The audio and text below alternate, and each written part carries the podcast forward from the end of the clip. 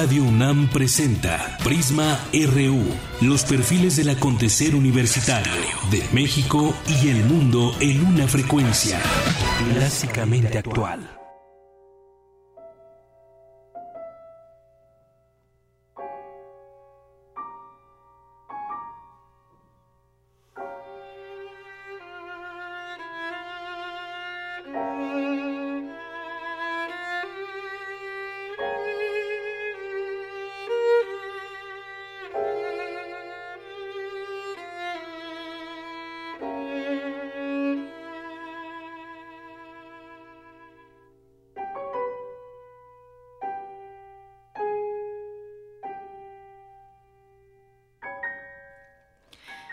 La una con tres minutos. Bienvenidos a Prisma RU de Radio UNAM. Estamos escuchando de fondo esta sonata para violín y piano expresivo del disco Leonardo Coral Laberinto de Luces y Sombras de María Teresa Frank, que además es académica de la Facultad de Música de la UNAM.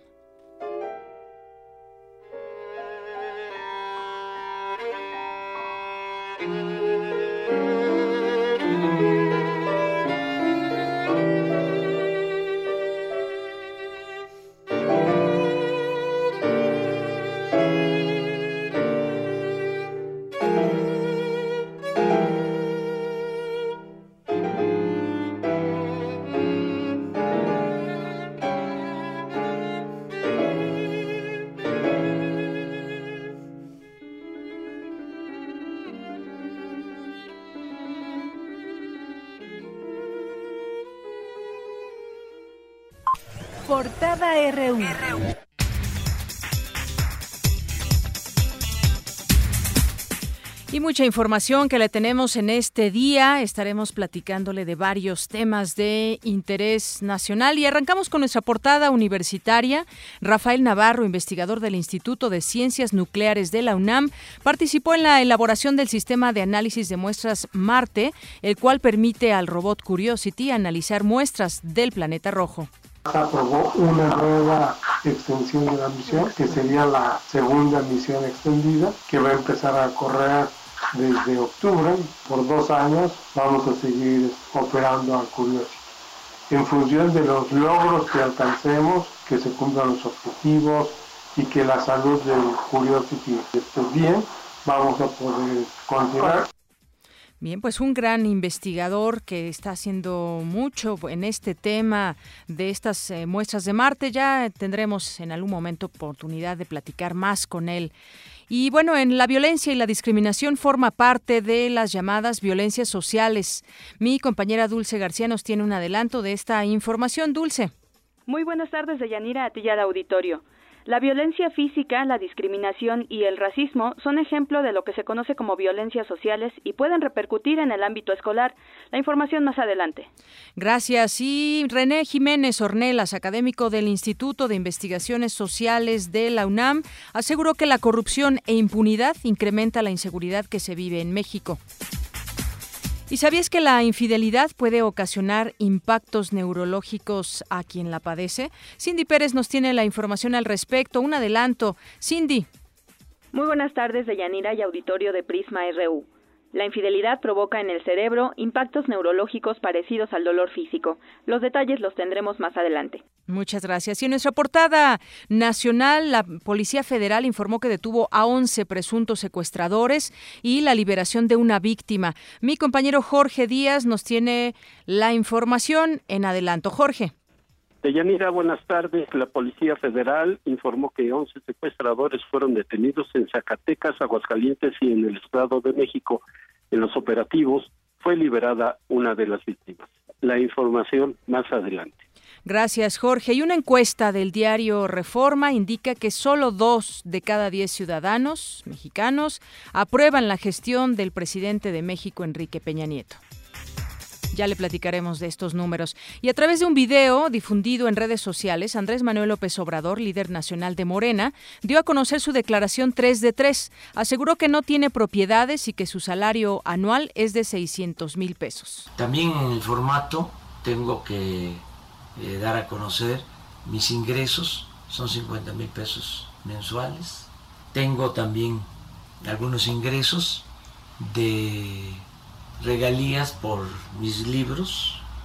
Cuando doy conferencia tengo también ingresos eh, también dijo, bueno, estos 600 mil pesos son 50 mil mensuales de los que recibe de Morena. También platicaremos más adelante del tema. La Auditoría Superior de la Federación denunció penalmente a 14 gobiernos estatales que simularon devolver dinero del presupuesto federal, de acuerdo con la cuenta pública 2014 de la Cámara de Diputados.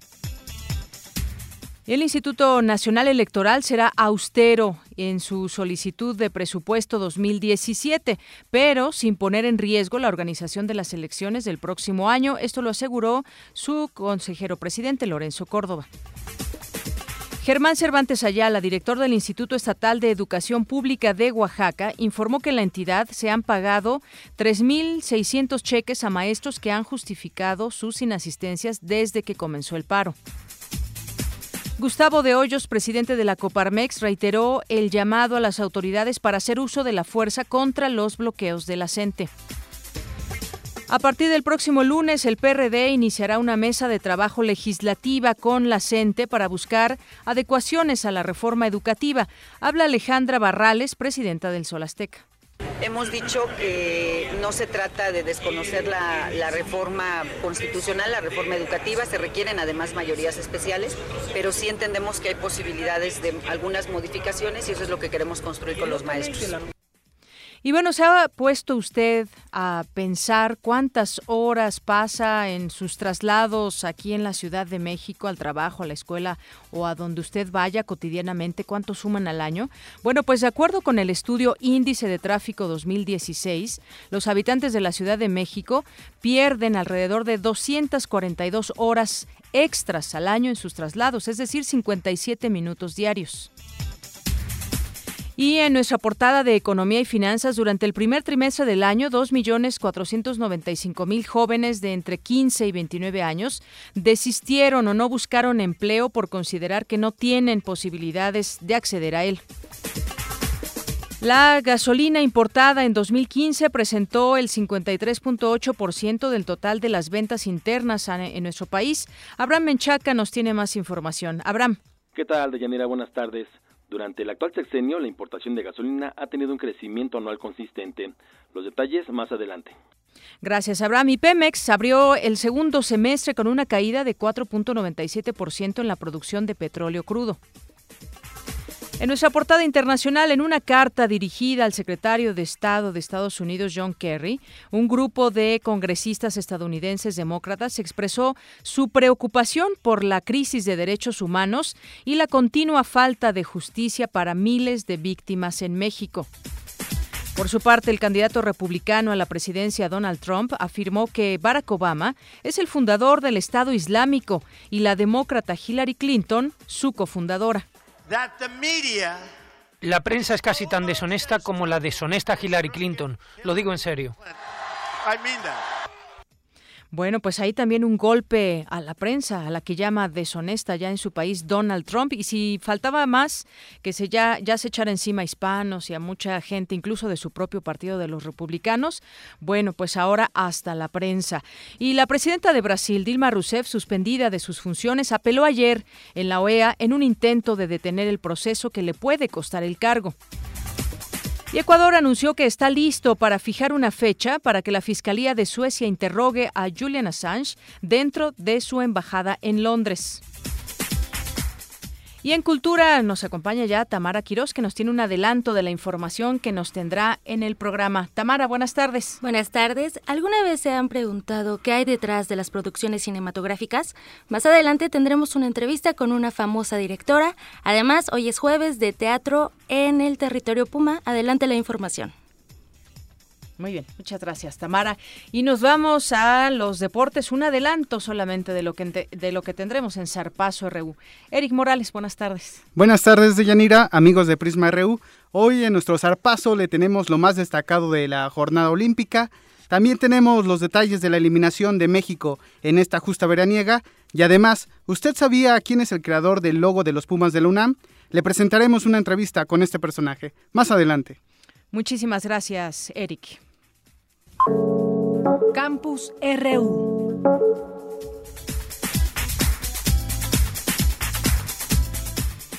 Y es la una con doce, arrancamos con lo que hay de, pues, lo que va sucediendo en el mundo y también qué opinan nuestros académicos de la UNAM en este, en esta sección de Campus RU. Bueno, pues vamos a iniciar con esta herramienta de Google Earth que ha servido para que científicos realicen importantes hallazgos antropológicos y arqueológicos, pero también puede haber un mal uso de Google que puede traer consecuencias en la veracidad de la información. Mi compañero Antonio Quijano nos tiene esta información. Adelante, Toño.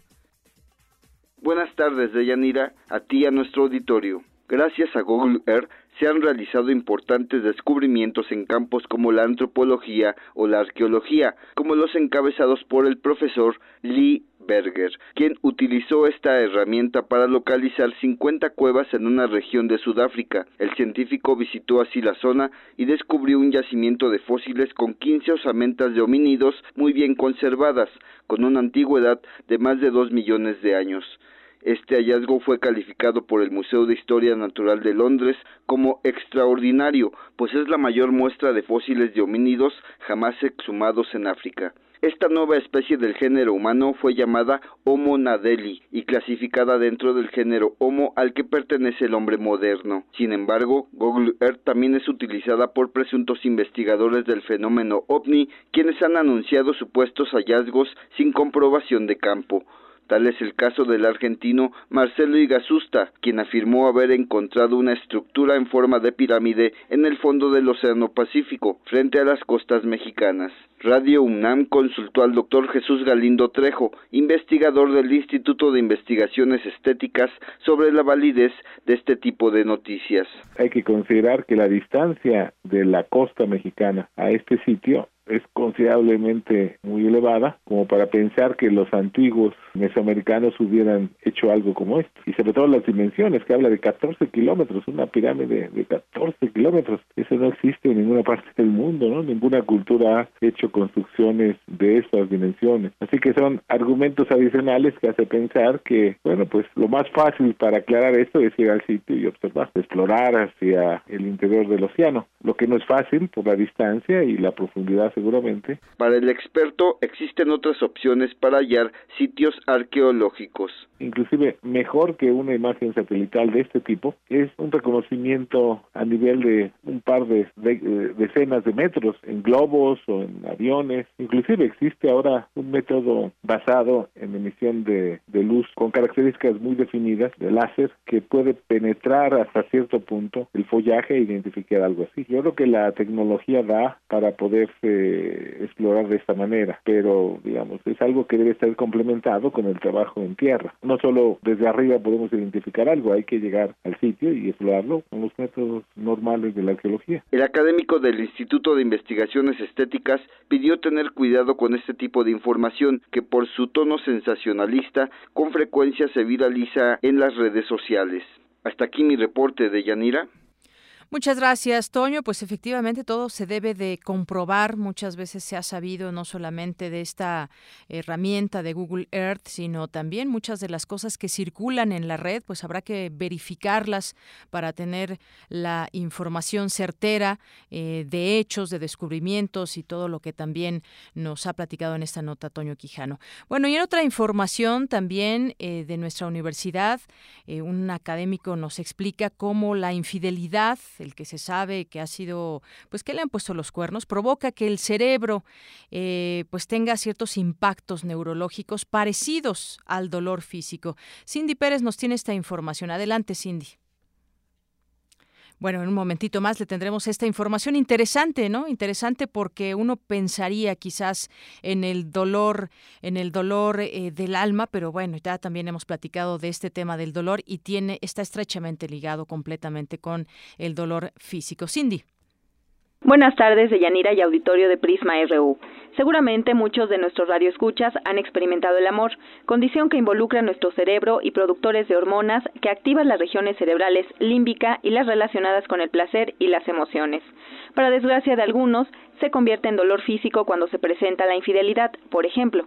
De acuerdo con la doctora Wendy Portillo, académica del Instituto de Neurobiología de la UNAM, al enterarnos de que nos han engañado, se generan impactos neurológicos. Todas las reacciones del, cerebro conllevan a liberación de neurotransmisores, lleva a, una comunicación directa con todo el organismo. sentimos, sería, la principal sería depresión, falta de energía, sentimiento de que todo es negativo, sueño, eh, también hay muchas personas que se deprimen y empiezan a disminuir su ingesta de alimento, otras pues, pues, conductas que podrían ser reforzantes, como el ejercicio o socializar, pues no se realizan, entonces sí la persona se va ensimismando más. La investigadora refirió que en modelos animales han encontrado una relación entre la fidelidad y la oxitocina y la vasopresina, hormonas responsables de las relaciones a largo plazo. En especies que tienen bajos niveles de estos receptores o de estas hormonas no son monógamos, son polígamos. En el ser humano no se pueden hacer ese tipo de estudios, pero se conoce de un grupo de varones que tenían una incapacidad para formar relaciones estables de pareja. Y en esto se encontró que tenían alteraciones a nivel genético en genes que modifican para receptores a vasopresina. Y en cuanto a los sexos, por naturaleza sabemos que la, en general en todas las especies los machos son un poco más promiscuos porque tienen menos inversión en el cuidado de, la, de los hijos o de las crías. Ante una infidelidad, lo más recomendable, de acuerdo con la doctora Portillo, es desplegar actividades sociales, acercarse a los amigos, ejercitarse y mantener activo nuestro cerebro. Hasta aquí el reporte. Muy buenas tardes.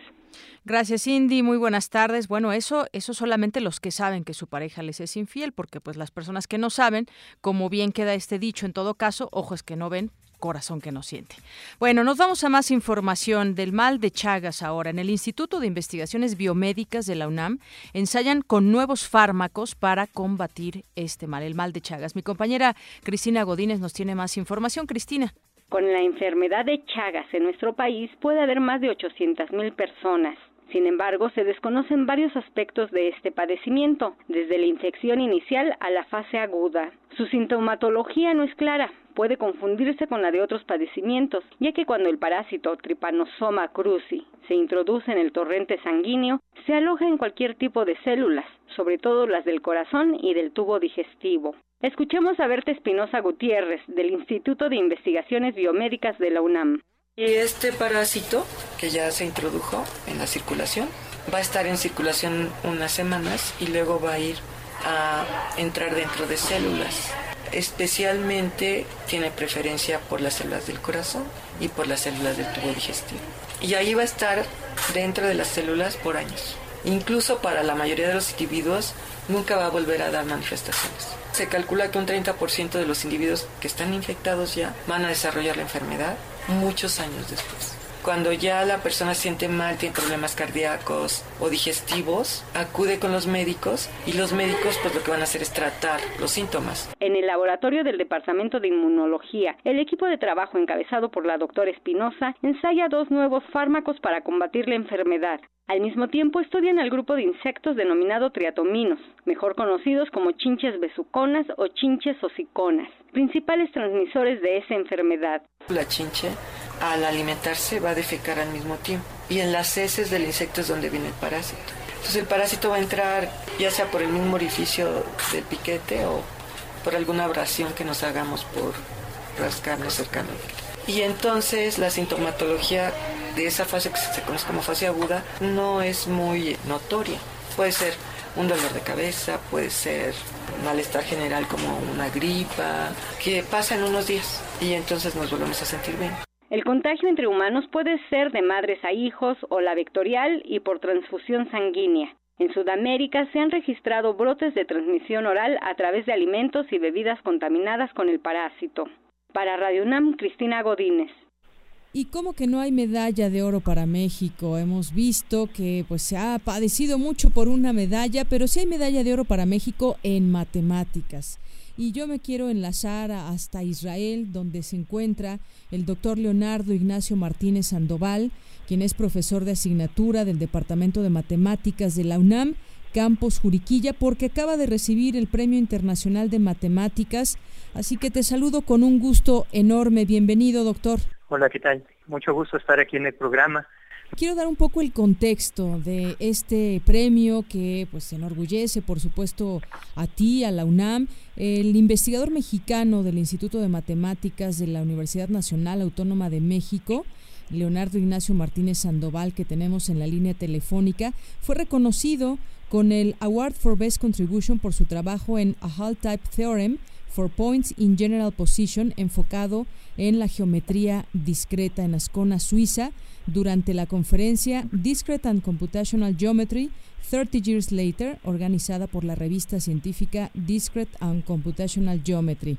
Pues felicidades antes que otra cosa y me gustaría que, que nos platiques, que nos platiques, doctor, en qué consistió esta, pues esta sesión de donde te invitaron y que además fue en el marco del eh, trigésimo aniversario de esta publicación, publicación que mencionaba, y que organizó este evento internacional al que invitó, entre otras personalidades, a jóvenes investigadores como tú en el área para impartir ponencias. Cuéntanos un poco de ello. Eh, en realidad yo estoy muy contento, todo esto ha sido una serie de eventos muy afortunados. Esta revista descrita en Computational Geometry es una de las áreas pues, que más admiramos en el área, es una de las revistas a la, que pues, los investigadores les gusta mandar sus artículos cuando son artículos muy buenos, muy interesantes.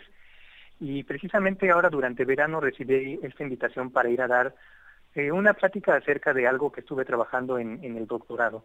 Yo realicé mis estudios de doctorado en Juriquilla, en Querétaro, en la UNAM, y también por medio de un programa conjunto realicé un poco de los estudios en Francia, en la Universidad de Montpellier.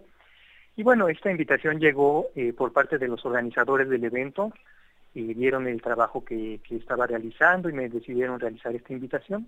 Y fui para allá, y di la plática y dentro de todo este evento, dentro de las pláticas de los jóvenes investigadores que acabaran de recibir su doctorado, se eligió aquella plática que fue la mejor contribución del evento.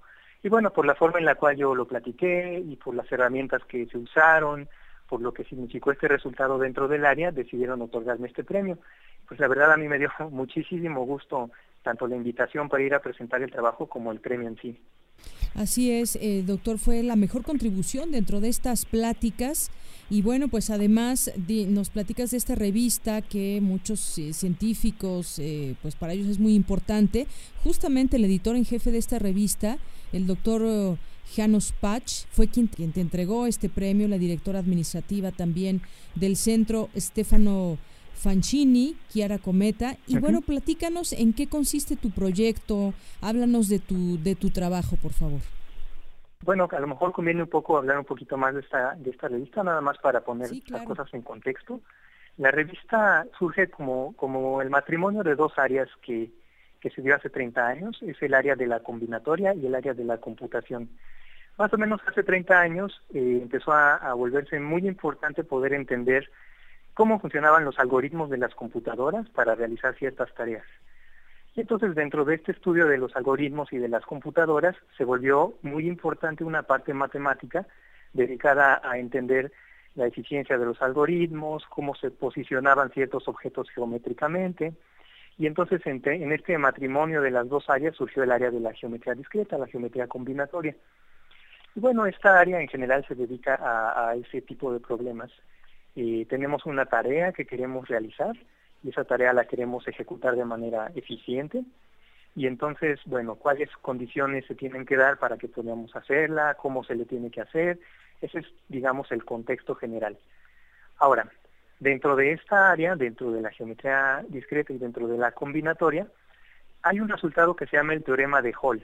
Es un resultado muy antiguo, de hecho ese es bastante anterior a la revista, es pues quizás yo, yo creería que tiene más de, 100 años, pero bueno, habrá que revisar bien las fuentes. Es un, es un resultado eh, muy clásico que habla de cómo asignar tareas. Y bueno, esto tenía mucho sentido incluso antes de, de la invención de las computadoras. Si queríamos, por ejemplo, organizar una fiesta y teníamos que buscar a alguien que pusiera la música y alguien que invitara a las personas y alguien que, pues no sé, que, que comprara la comida, entonces, pues esas tareas las podíamos dividir, o se pueden dividir en diferentes personas, pero no todas las personas van a ser capaces de hacerlo. A lo mejor los que no saben cocinar, pues más vale que no estén en lo de las botanas, o los que tienen un buen gusto musical, pues es bueno que estén de DJs. Entonces, este teorema de Hall habla eh, de manera abstracta de qué condiciones se tienen que cumplir para poder asignar las tareas. Esta es más o menos, digamos, la idea general del teorema de, de Hall, en la versión clásica. Pero bueno, con la llegada de, las computadoras, con la llegada de, otros problemas, surgió la necesidad de entender otro tipo de asignación de tareas, a lo mejor ya una, no una fiesta, sino dónde poner satélites, eh, dónde poner industrias, dónde poner este tipo de cosas, y ahí pues entra más este, la parte geométrica, digamos, la parte de dónde colocar las cosas en un mapa. Y bueno, esta contribución que, que se hace durante el Congreso, que, es una contribución que estuve trabajando con, con mi asesor, el doctor Luis Montejano, y con otro investigador de Corea, va hacia ese lado, va hacia el lado de, ok, queremos ahora asignar tareas, pero con condiciones geométricas, pero que se parezca un poco al resultado de Hall. Pues doctor Leonardo Ignacio Martínez Sandoval, eh, investigador de del Instituto de Matemáticas de la UNAM. Muchas felicidades de nueva cuenta. Nos platicas esto de tema de las Olimpiadas de Matemáticas y ahora, pues uno de tus grandes logros, esta medalla de oro en este evento. Y pues desde aquí te felicitamos. Muchas gracias por aceptar esta llamada y platicar con Prisma RU de Radio UNAM. Claro, muchas gracias por la invitación y bueno, un mensaje a todos los chavos que nos escuchan, todos los chavos, todas las chavas, entren a las matemáticas, que no les dé miedo y pues bueno, adelante. Claro que sí. Pues doctor, muchas gracias. Un abrazo hasta Israel. Muchas gracias por la entrevista. Muy bien, bueno, pues vamos a hacer un corte ahora. Es la una con 28 minutos y volvemos con más. Queremos conocer tu opinión. Síguenos en Twitter como arroba PrismaRU. Para nosotros, tu opinión es muy importante. Síguenos en Facebook como Prisma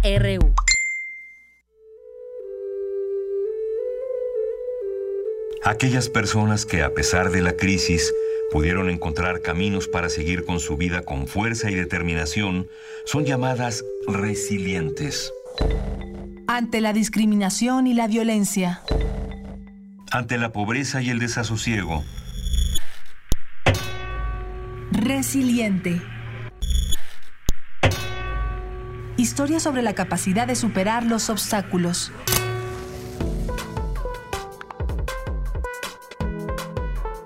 Lunes y miércoles a las 3 y media de la tarde.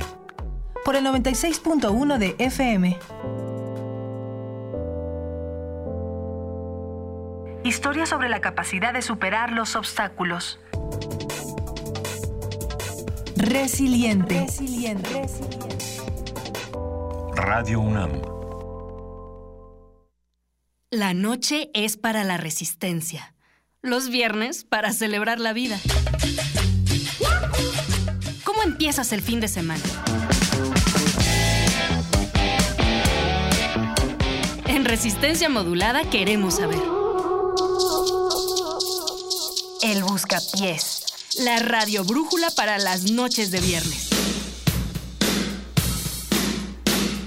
Haz que tu fiesta suene en el cuadrante todos los viernes 23 horas por el 96.1 de FM. Radio UNAM.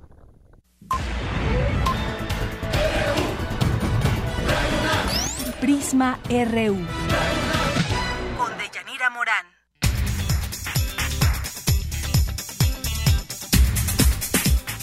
Estamos de regreso y quiero comentar con todo nuestro auditorio de Prisma RU aquí en Radio UNAM acerca de esta eh, encuesta que hoy da a conocer el diario Reforma sobre la popularidad del presidente Peña Nieto, que registra una nueva caída. Solo dos de cada diez personas aprueban su gobierno. ¿Usted qué calificación le pondría? ¿Usted qué calificación le daría? Pues ya a estas alturas, prácticamente, pues estamos a un mes de que dé su siguiente informe de gobierno. Ya vimos cómo, pues su estilo de gobernar y de resolver o no resolver los problemas que aquejan a un país como México. Pues vamos a escuchar este, este Vox Populi, como todos los días, Prisma RU sale a las calles y les pregunta acerca de algún tema y en este caso, ¿por qué cree que va a la baja la calificación del presidente? Esto fue lo que nos respondieron.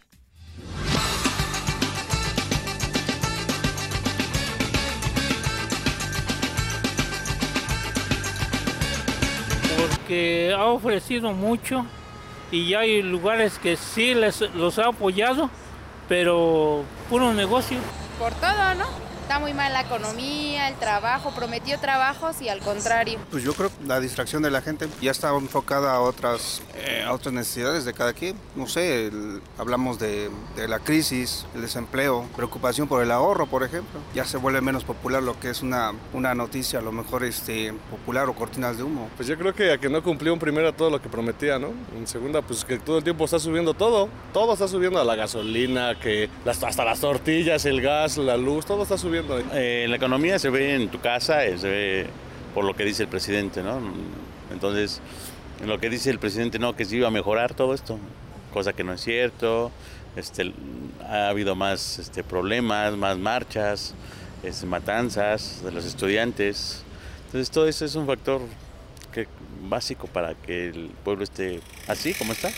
Pues la verdad es que no, no, no sabría decirte así a ciencia exacta, pero realmente sus decisiones es lo que ha llevado a que la gente tenga esa mala visión de él.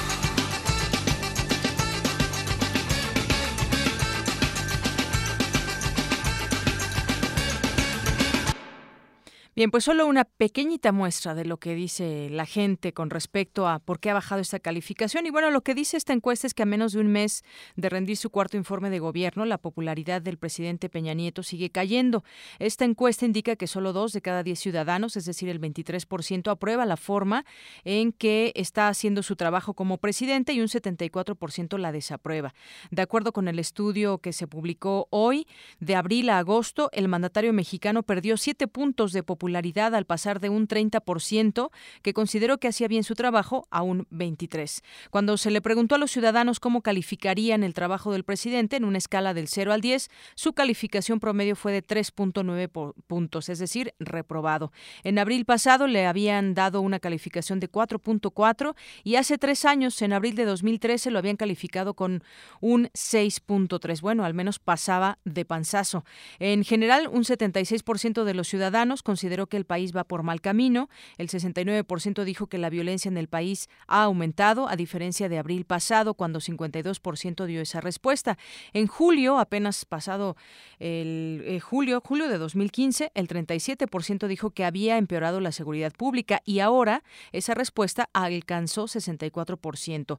Otra de las preguntas fue si había cambiado la opinión respecto al presidente Peña Nieto después de que pidiera perdón por el caso de la Casa Blanca. Un 59% dijo que su opinión no había cambiado, un 27% que esa opinión empeoró y un 6% que mejoró. La encuesta entre ciudadanos, de acuerdo con este diario, el diario Reforma, se aplicó a 1.200 adultos en su vivienda del 4 al 5 de agosto pasado. Tiene un margen de error de más menos 3.3%, con un nivel de confianza del 95%. Pues le preguntamos si usted quiere opinar, díganoslo a través de nuestras redes sociales en arroba prisma.ru o a través de Facebook ¿Qué opina acerca de esta nueva caída o por qué cree que siga cayendo la popularidad del o pues el índice reprobatorio del presidente? Bueno, y en más temas, en más temas, quien faltaba de los líderes de, principales de los partidos políticos de hacer su declaración 3 de 3, pues era Andrés Manuel López Obrador, que presentó la noche de ayer su declaración 3 de 3, la fiscal, la patrimonial y de interés, en la que no reporta bienes muebles o inmuebles, ni cuentas de crédito bancarias y solo indica que cobra un sueldo mensual de 50 mil pesos como presidente de Morena. En los documentos que aún no han sido subidos en la página del IMCO, del Instituto Mexicano para la Competitividad, el tabasqueño detalla que solo, solo tiene una cuenta bancaria de nómina y que todas sus posesiones fueron heredadas a sus hijos, incluida la casa de sus padres en Palenque, Chiapas. Destaca que no ha trabajado en otro sector y solo ha ejercido sus tareas como presidente del Consejo Nacional y ahora líder del Movimiento Regeneración Nacional de Morena. En los documentos también señala que su esposa, Beatriz Gutiérrez, tiene una casa en la Ciudad de México, un departamento en Puebla, dos terrenos en ese mismo estado, un coche, menaje de casa, obras de arte y joyas, y tiene un crédito hipotecario con eh, un banco, dos tarjetas de crédito, así como un autofinanciamiento. Bueno, pues ahí la declaración patrimonial de López Obrador, que reporta en total un ingreso anual de, anual de 600 mil pesos, es decir, los 50 mil que le comentaba mensuales como presidente de Morena, que es el mismo sueldo que cobraba como presidente del Consejo Nacional de este mismo partido. Bueno, pues ahora nos vamos a temas de la ciudad le comentaba al inicio de este informativo cuántas horas pasamos más o menos eh, extras de lo que hacemos en nuestros traslados por las manifestaciones o lo que nos podamos encontrar en las calles que retrasan un poco nuestros, nuestras llegadas y traslados, pues por marchas y plantones justamente y medidas del programa Hoy no circula, los habitantes, que además ya se les suma, ya no solamente son las marchas y plantones, sino el Hoy no circula, los habitantes de la Ciudad de México pierden alrededor de 242 horas extras al año en sus traslados, dice esta nota del financiero, es decir, 57 minutos diarios. Esto se traduce en 10 días malgastados en el tráfico. El anterior cálculo se hizo con base a los 255 días laborales, que en promedio tiene un año, pero al hacer la operación, considerando los días naturales, las horas perdidas se disparan a 346, es decir, 14.14 días que pasan en los traslados y en el tráfico. Mi compañero Antonio Quijano al respecto pues nos da esta siguiente información para abatir el tiempo que los ciudadanos pierden en el tráfico de la ciudad. El Instituto de Geografía propone la creación de una política nacional de transporte, una pues una idea bastante amplia y con muchas eh, connotaciones que podrían mejorar este traslado de los ciudadanos. Toño, adelante, buenas tardes. Buenas tardes, Deyanira, a nuestro auditorio. De acuerdo con un estudio realizado por una consultora internacional, los habitantes de la Ciudad de México perdemos 242 horas al año por marchas, plantones y la aplicación del programa Hoy no circula. La firma TomTom, fabricante de sistemas de navegación para automóviles en los Países Bajos, indicó que la capital mexicana es la ciudad con mayor congestionamiento de tráfico, seguida de Bangkok, Estambul, Río de Janeiro y Moscú. Para el doctor Manuel Suárez Lastra, director del Instituto de Geografía de la UNAM, uno de los factores que incide en este problema es la carencia de una red de infraestructura de transporte público adecuada. En efecto, de, hecho, en el, en el libro de, transporte que, que publicamos este, a finales del año pasado, de la colección de los mexicanos vistos por sí mismos, una de las cosas que decíamos es que las ciudades mexicanas carecían de redes de transporte integradas. O sea, más que redes de transporte integradas, tenemos una serie de modos de transporte que responden a una infraestructura creada ad hoc, pero que no se han integrado este, como, sistemas. Es una realidad de la Ciudad de México, pero de cualquier otra ciudad de mediana y grande del país por ello dijo que desde el Instituto de Geografía se propone la creación de una política nacional de transporte. Yo creo que hay que, impulsarla desde la federación eh, y luego les toca a las secretarías de movilidad y a los gobiernos locales ¿no? este, eh, implementarlas. en muchos casos serían gobiernos estatales y en otros casos serían gobiernos municipales, pero sí es, una, sí es un problema en el que tienen que estar colaborando los tres niveles de gobierno. De acuerdo con datos de la Secretaría de Seguridad Pública, al día se registran 20 marchas en promedio en la Ciudad de México. Tan solo el año pasado se realizaron 7.420 movilizaciones, sobre todo en la delegación Cuauhtémoc. Hasta aquí mi reporte de Yanira. Muchas gracias, Toño. Sin duda, hay una información que se debe tomar en cuenta. Pues decía yo más o menos con México, ¿en qué lugar estamos? Bueno, todavía detrás de nosotros están, porque le ganamos a todas estas ciudades que ya mencionaba, Bangkok, Estambul, Río de Janeiro y Moscú. Pero aquí en América, eh, en Norteamérica, detrás de la Ciudad de México, se sitúan Los Ángeles, se sitúa con 41% de tiempo extra por los atascos de tráfico, luego San Francisco, Vancouver, Nueva York, Seattle, San José, Honolulu, Toronto y Miami. Pues hay, así las cifras más o menos de lo que pasamos extra en nuestros traslados cuando hay algún conflicto que pues eh, afecta la vialidad. Bueno, pues eh, hasta aquí esta información. Me da mucho gusto recibir en Prisma RU de Radio UNAM al senador Daniel Gabriel Ávila Ruiz, senador por el PAN y secretario de la Comisión de Juventud y Deporte en el Senado de la República. Bienvenido, senador. Yanira, muy buenas tardes, muy buenas tardes a todo el auditorio de Radio UNAM. Bueno, yo quisiera comenzar preguntándole, pues, esta de esta comparecencia que están pidiendo de Alfredo Castillo por los malos resultados que hasta el momento se han catalogado así por los conocedores del deporte allá en Brasil. ¿Cuál eh, va a ser el sentido de esta de esta comparecencia que están pidiendo? Así es, Deyanira, el día de ayer estamos solicitando la comparecencia del titular de la CONADE, de Alfredo Castillo, eh, precisamente por los magros resultados que hasta el día de hoy eh, la delegación mexicana en las Olimpiadas allá en Río de Janeiro eh, pues está haciendo. No hay ni una sola medalla pues prácticamente de todos los días que han empezado las competencias. Y básicamente pues terminando las Olimpiadas, estamos ya pues prácticamente aquí en la Comisión Permanente del Congreso de la Unión solicitando esta comparecencia a Alfredo Castillo eh, para que venga a explicarnos a detalle qué es lo que está pasando con la delegación mexicana que pues que dirige él como la dependencia, la cabeza del sector que es la CONADE. Entonces, en ese sentido estamos solicitando de manera muy respetuosa esta comparecencia de Alfredo Castillo. Y sobre todo que desde un, un, inicio fue muy cuestionado el perfil de Alfredo Castillo, pues se dijo desde un inicio que no contaba con el perfil relacionado con el deporte, no es solamente llegar y administrar la CONADE, sino también tener conocimientos para saber qué es lo que le hace falta para incentivar el deporte en nuestro país.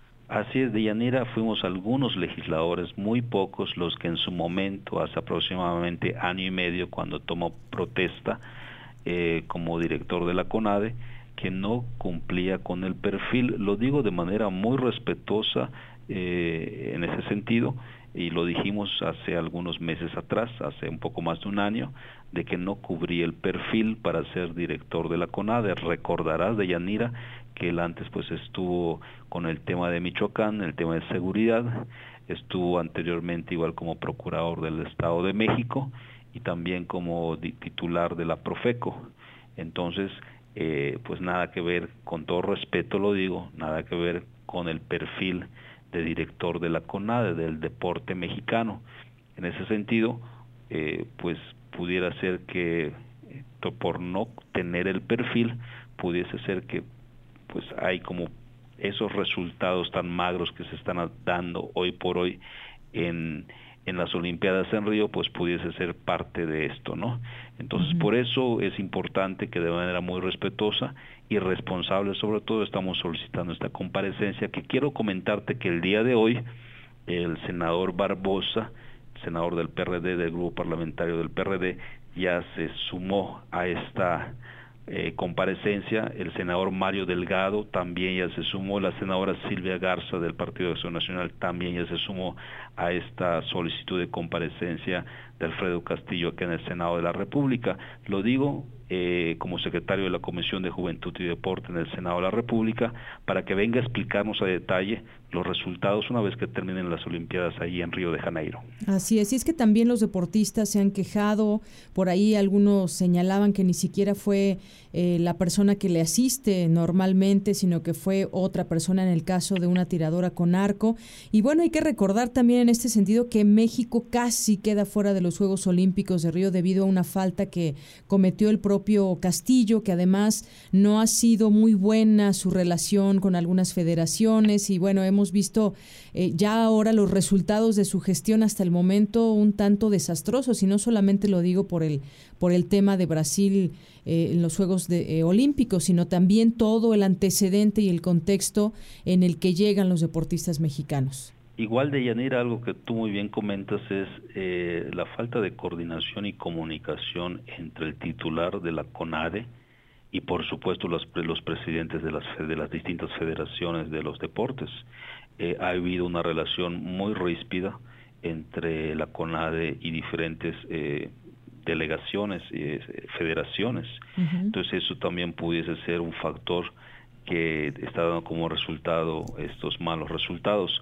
Pero además quiero comentarte que según estudios de la revista Forbes, sobre presupuesto de países latinoamericanos al deporte de alto rendimiento, en 2015, el año pasado, ubicó a Brasil en primer lugar con 842 millones de dólares para el deporte, seguido de México con 233 millones de dólares, de los cuales no se tiene un destino claro de cómo se ejerció todo este gasto público. Entonces ahí también tendremos que revisar conjuntamente con la Auditoría Superior de la Federación dónde se fueron estos 233 millones de dólares asignados a la CONADE eh, para eh, deportistas y el deporte de alto rendimiento el año pasado. Entonces son muchas interrogantes que en la comparecencia tendremos que eh, preguntarle al Alfredo Castillo, titular de la CONAD, y que nos explique eh, los recursos presupuestales autorizados el año pasado, este año 2016, y los resultados que están eh, que hasta hoy hasta hoy son malos eh, para México en las Olimpiadas. Así es, porque los presupuestos son de verdad millonarios y no no lo vemos reflejado justamente en los rendimientos o en los apoyos que requieren los atletas. ¿Para cuándo podría ser esta comparecencia? ¿Ya hay la petición formal? ¿Para cuándo sería? La petición formal se presenta el próximo miércoles en la Comisión Permanente del Congreso de la Unión para que terminando las Olimpiadas eh, se esté presentando a comparecer el titular de la CONADE. Muy bien. Bueno, pues senador Daniel Gabriel Ávila Ruiz, secretario de la Comisión de Juventud y Deporte en el Senado de la República, muchas gracias. Un gusto saludarte, Deyanira, y un gusto estar con todo tu auditorio de Radio UNAM. Gracias, hasta luego. Bien, pues sabe que además de lo que había dicho el propio Alfredo Castillo de que los jueces afectan a México en los Juegos Olímpicos eh, de, em, de, Río 2016, ya Carlos Padilla, presidente del Comité Olímpico Mexicano, le responde y reaccionó con molestia ante estos señalamientos de Alfredo Castillo. Según Padilla, no se trata más que de un intento por desvirtuar la realidad ante, ante las evidencias de que la delegación mexicana pues no llega tan preparada como debía y no han conseguido los resultados que se esperaban. Esto lo señaló, señaló ante pues algunos reporteros que salieron al paso allá en, eh, en Brasil, pero ya le responde, dice, no, no le eches la culpa a los jueces, es otra cosa que tiene que ver con capacidad para estar al frente de este lugar. Y el parecer, pues al ex procurador del Estado de México se le recuerda en aquel entonces por el caso Polet, después en Michoacán por mantener a Manuel Mireles con una serie de artilugios en la cárcel y ahora se le recordará como pues una persona que no apoyó al deporte mexicano. Arte y cultura.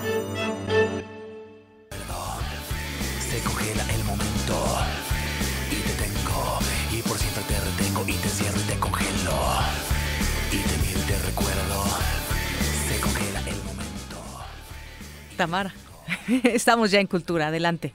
¿Qué tal? Muy buenas tardes a todos los que nos están escuchando. Hoy tengo una invitada de honor muy especial, María Fernanda Suárez de Garay, quien ha dirigido múltiples campañas publicitarias, documentales y series de televisión.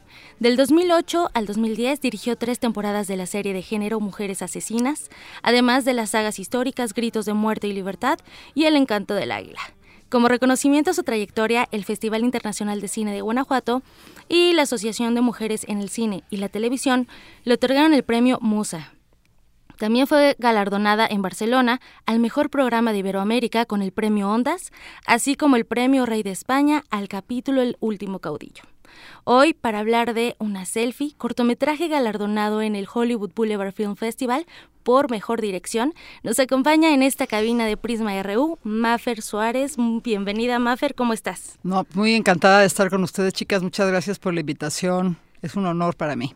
Mafer, cuéntanos, ¿cómo surge la idea de una selfie? ¿Qué es una selfie? Pues mira, una selfie es un cortometraje que forma parte de un, de un grupo de cortometrajes eh, que tienen por objeto servir a un movimiento ciudadano que se llama Basta, que intenta visibilizar y poner a discusión temáticas que afectan sobre todo a la juventud, ¿no? Como por ejemplo el bullying, la trata de blancas, el embarazo adolescente, etcétera, que fueron otros cortos dirigidos por Amat Escalante, Carlos Cuarón, eh, Álvaro Curiel y Michael Crow. Y a mí me tocó el último de la saga. Entonces, eh, yo quise hablar sobre violencia en los medios electrónicos, que es una nueva forma de delito ante el cual muchos de los jóvenes no están muy claros de cómo opera, porque opera en la sombra, ¿no? Entonces, bueno, quise hacerlo eh, en, ese medio y sobre todo eh, quise que no fueran víctimas las mujeres, lo cual me tomó algunas discusiones con mi productor, pero felizmente llegamos a un acuerdo y, creo que eh, elegimos un camino interesante. Eh, con este corto que se llama Una selfie. Claro, después de haber trabajado series como Mujeres Asesinas, donde la víctima es, bueno, es, es de género. Exacto. Fue un, rotundo giro. Exactamente, porque por, normalmente en los medios, si tú lo ves incluso en las películas mexicanas que ganan premios internacionales, las mujeres siempre son víctimas, ¿no? Así es. Y víctimas con poca posibilidad siquiera de darse cuenta de que lo son. Entonces yo dije, no quiero más de eso, por el momento, ¿verdad? ¿Por qué no hablamos de otra clase social? porque también el cine ha tenido como tendencia a reflejar a una clase social muy, muy violentada, muy eh, frágil, digamos, pero en realidad el delito se comete en cualquier clase social y sobre todo tratándose de gente joven, pues bueno, vamos a ampliar un poco más el espectro, ¿no? Entonces me fui al otro lado del espectro y hablamos de niños bien, por llamarlo de alguna manera, en donde también se dan conductas delictivas eh, terribles. Y pues el corto ha tenido una resonancia que la verdad no nos imaginamos que iba a tener. Son, son dos temas de actualidad en nuestro México. Triste, pero es cierto. Sí es la, violencia, eh, el uso irresponsable muchas veces de las redes sociales y además el secuestro. Absolutamente. Eh, hemos tenido aquí cifras eh, donde, bueno, Terribles, ¿no? Y fíjate que este corto está inspirado un poco en un caso de la vida real en el lugar de donde yo soy, de Tampico, Tamaulipas, donde operó una, una situación muy parecida al corto. Entonces, bueno, pues con mayor razón tenía yo un enlace emocional con el tema. Claro que nos permitió darle la verosimilitud que se necesitaba a pesar de tener tan poquito tiempo en pantalla para desarrollar un tema como este, ¿no? Pero bueno. 17 minutos. Imagínate. Para plasmar con mucha fuerza. Filmado en tres días. Ah, muy bien, no sabía que era en tres días. Y la escena más difícil, con una cámara. Solamente una cámara. Ok. Dime, ¿cómo eliges tus proyectos? Pues mira, yo creo que hacer cine en cualquiera de sus vertientes o hacer narrar historias en la tele o en, la pantalla es un privilegio. Para mí en particular, yo elijo mis proyectos cuando me mueven algo por dentro, cuando sé que yo tengo algo que decir y que aportar a la historia. Si yo no me vinculo emocionalmente con lo que estoy haciendo, mejor no lo hago. Así de sencillo, porque, pues, ¿para qué, no? Yo lo valido, cada quien se puede hacer el cine o el trabajo que quiera, pero en mi caso hacer algo así tiene que ser algo que me salga de adentro, porque con ese mismo impulso invito a los demás a subirse al mismo barco y contar la historia que yo tengo en la cabeza, ayudada por ellos, ¿no? En la introducción escuchamos un poco de lo, de lo tanto que has hecho, ¿no? sí. Poquito nada más. Sí. Pero tu experiencia como mujer en este ámbito de dirección, ¿cuál ha sido? Cuéntanos. Pues mira, ustedes como mujeres en la radio también pues han de, han de tener las mismas circunstancias, ¿no? Ser una mujer creadora en México conlleva una voluntad de superar todos los obstáculos que constantemente se te presentan independientemente de la trayectoria que logres, ¿no? Entonces, pues hay muchas razones que me impulsan a seguir adelante. Eh, porque estoy convencida que tenemos derecho a hacerlo y que somos muy buenas, pero sí se necesita valor, ¿no? Las cifras, por ejemplo, de, de los apoyos que el cine mexicano oficial da a los proyectos dirigidos por mujeres versus el apoyo que da a los proyectos dirigidos por hombres es brutal. Solamente quiero compartir con ustedes que los fondos de Foprocine y Fidecine entre 1998 y 2016 apoyaron a los proyectos dirigidos por mujeres en un 18.6%, mientras que a los dirigidos por hombres en un 81.3%. Me niego a aceptar que el talento está dividido por género. Entonces hay un problema, ¿verdad? Que debemos de resolverlo y las primeras obligadas en, ello con nuestro trabajo y nuestra determinación somos las propias mujeres.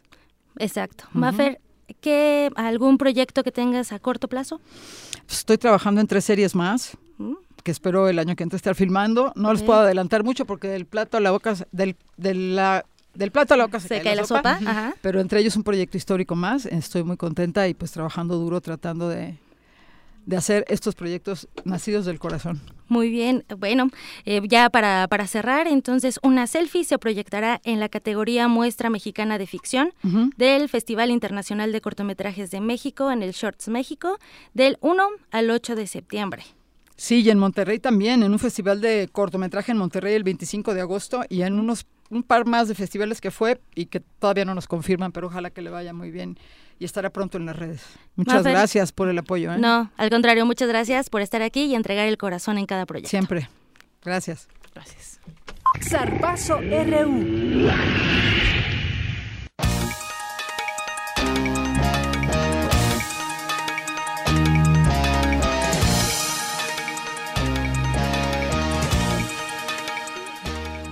Nos vamos ahora a los deportes con Eric Morales. Adelante, Eric. Hola, Deyanira, ¿cómo estás de nuevo? Bueno, pues te comento que hace unos minutos Alejandra Valencia derrotó 3 sets a 0 a la coreana Misun Choi, quien está rankeada como número uno del mundo. Es, con esto obtuvo un boleto a las semifinales de tiro con arco en la categoría de 70 metros. En esa instancia se medirá frente a la alemana Lisa Unruh.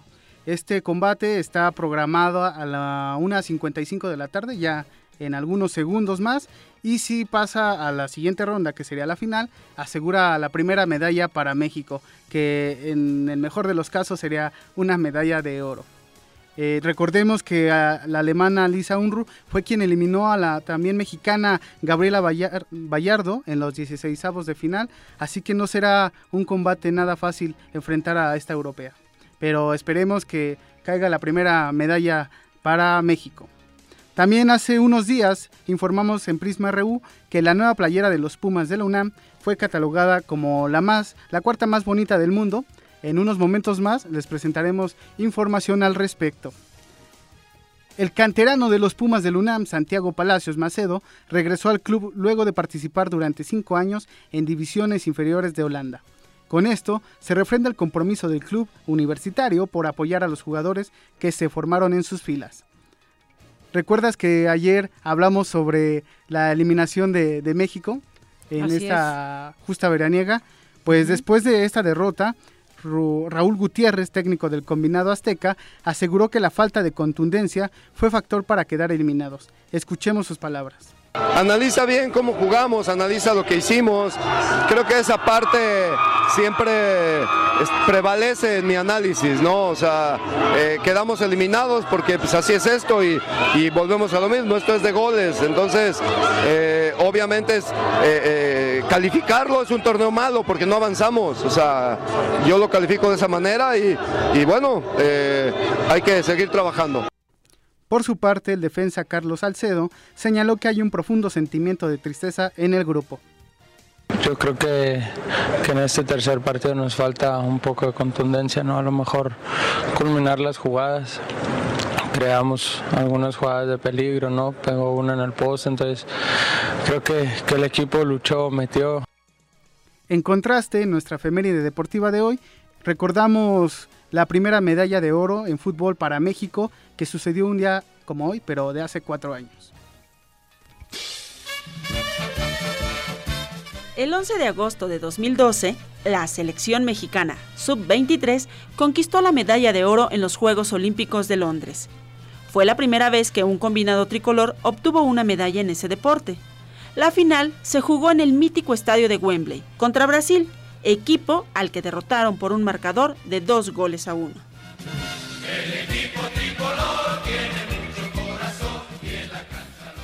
En esta edición no se pudo refrendar esa medalla y fue un fracaso olímpico el de la selección mexicana. En más información, ayer los clavadistas Rommel Pacheco y Aero Campo no pudieron obtener medallas en la final de trampolín de 3 metros. Luego de la competencia, Rommel Pacheco dijo estar tranquilo con su desempeño y confiado en obtener una presea en la prueba individual. Cada día, cada entrenamiento lo doy todo, lo doy con el corazón, al igual que en la competencia. Eh, no, se, no se consiguió. Esto es un, es un equipo, somos dos.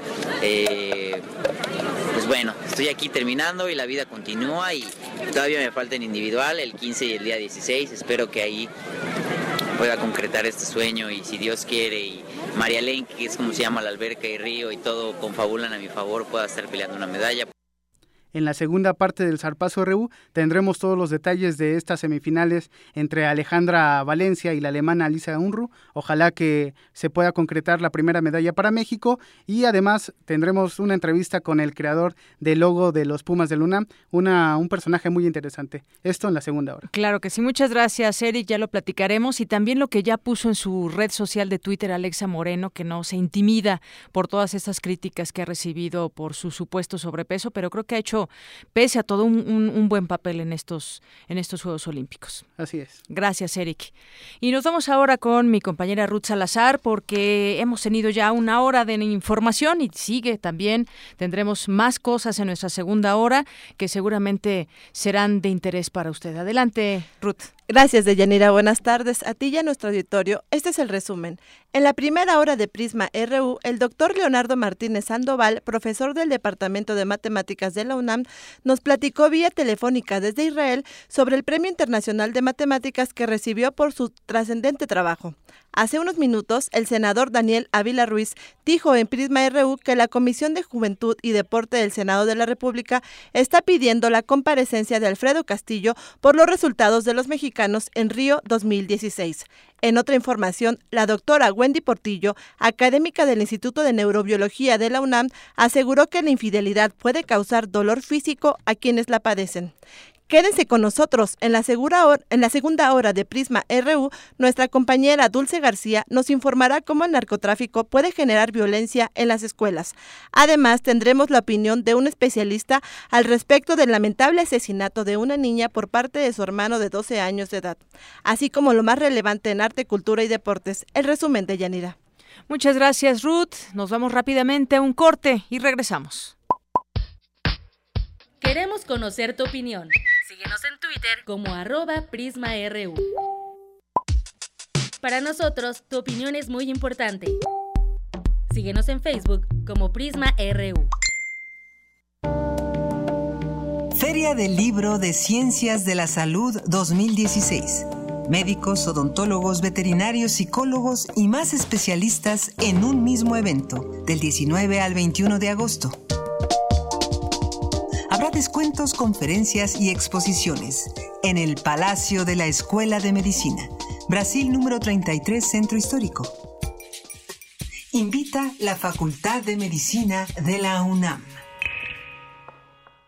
Hace poco hablaste por tu ciudad. Ahora es tiempo de hablar por tu colonia o pueblo de la Ciudad de México. Imagina, ¿qué harías si pudieras representar a tu comunidad o si tuvieras más de 800 millones de pesos para tu ciudad. Este 4 de septiembre hablarás por tu colonia o pueblo. Espéralo. Infórmate en iedf.org.mx y habla por tu ciudad.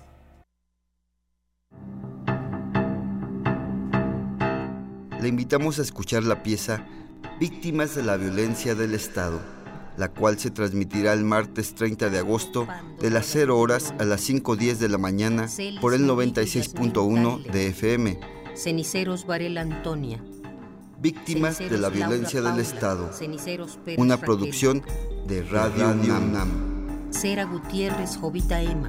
Cervantes Nella.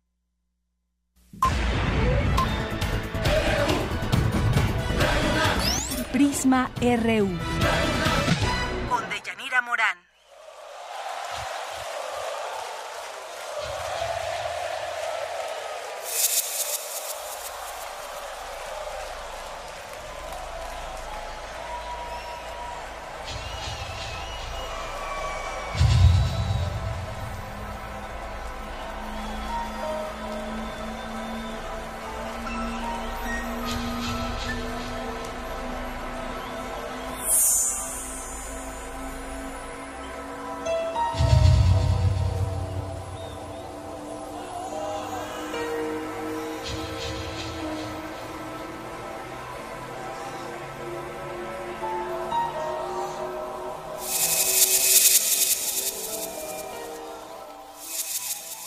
2 con cinco minutos y bueno, estamos escuchando de fondo esta canción que se llama Prófugos y bueno, recordando hoy a Gustavo Cerati que un día como hoy nació.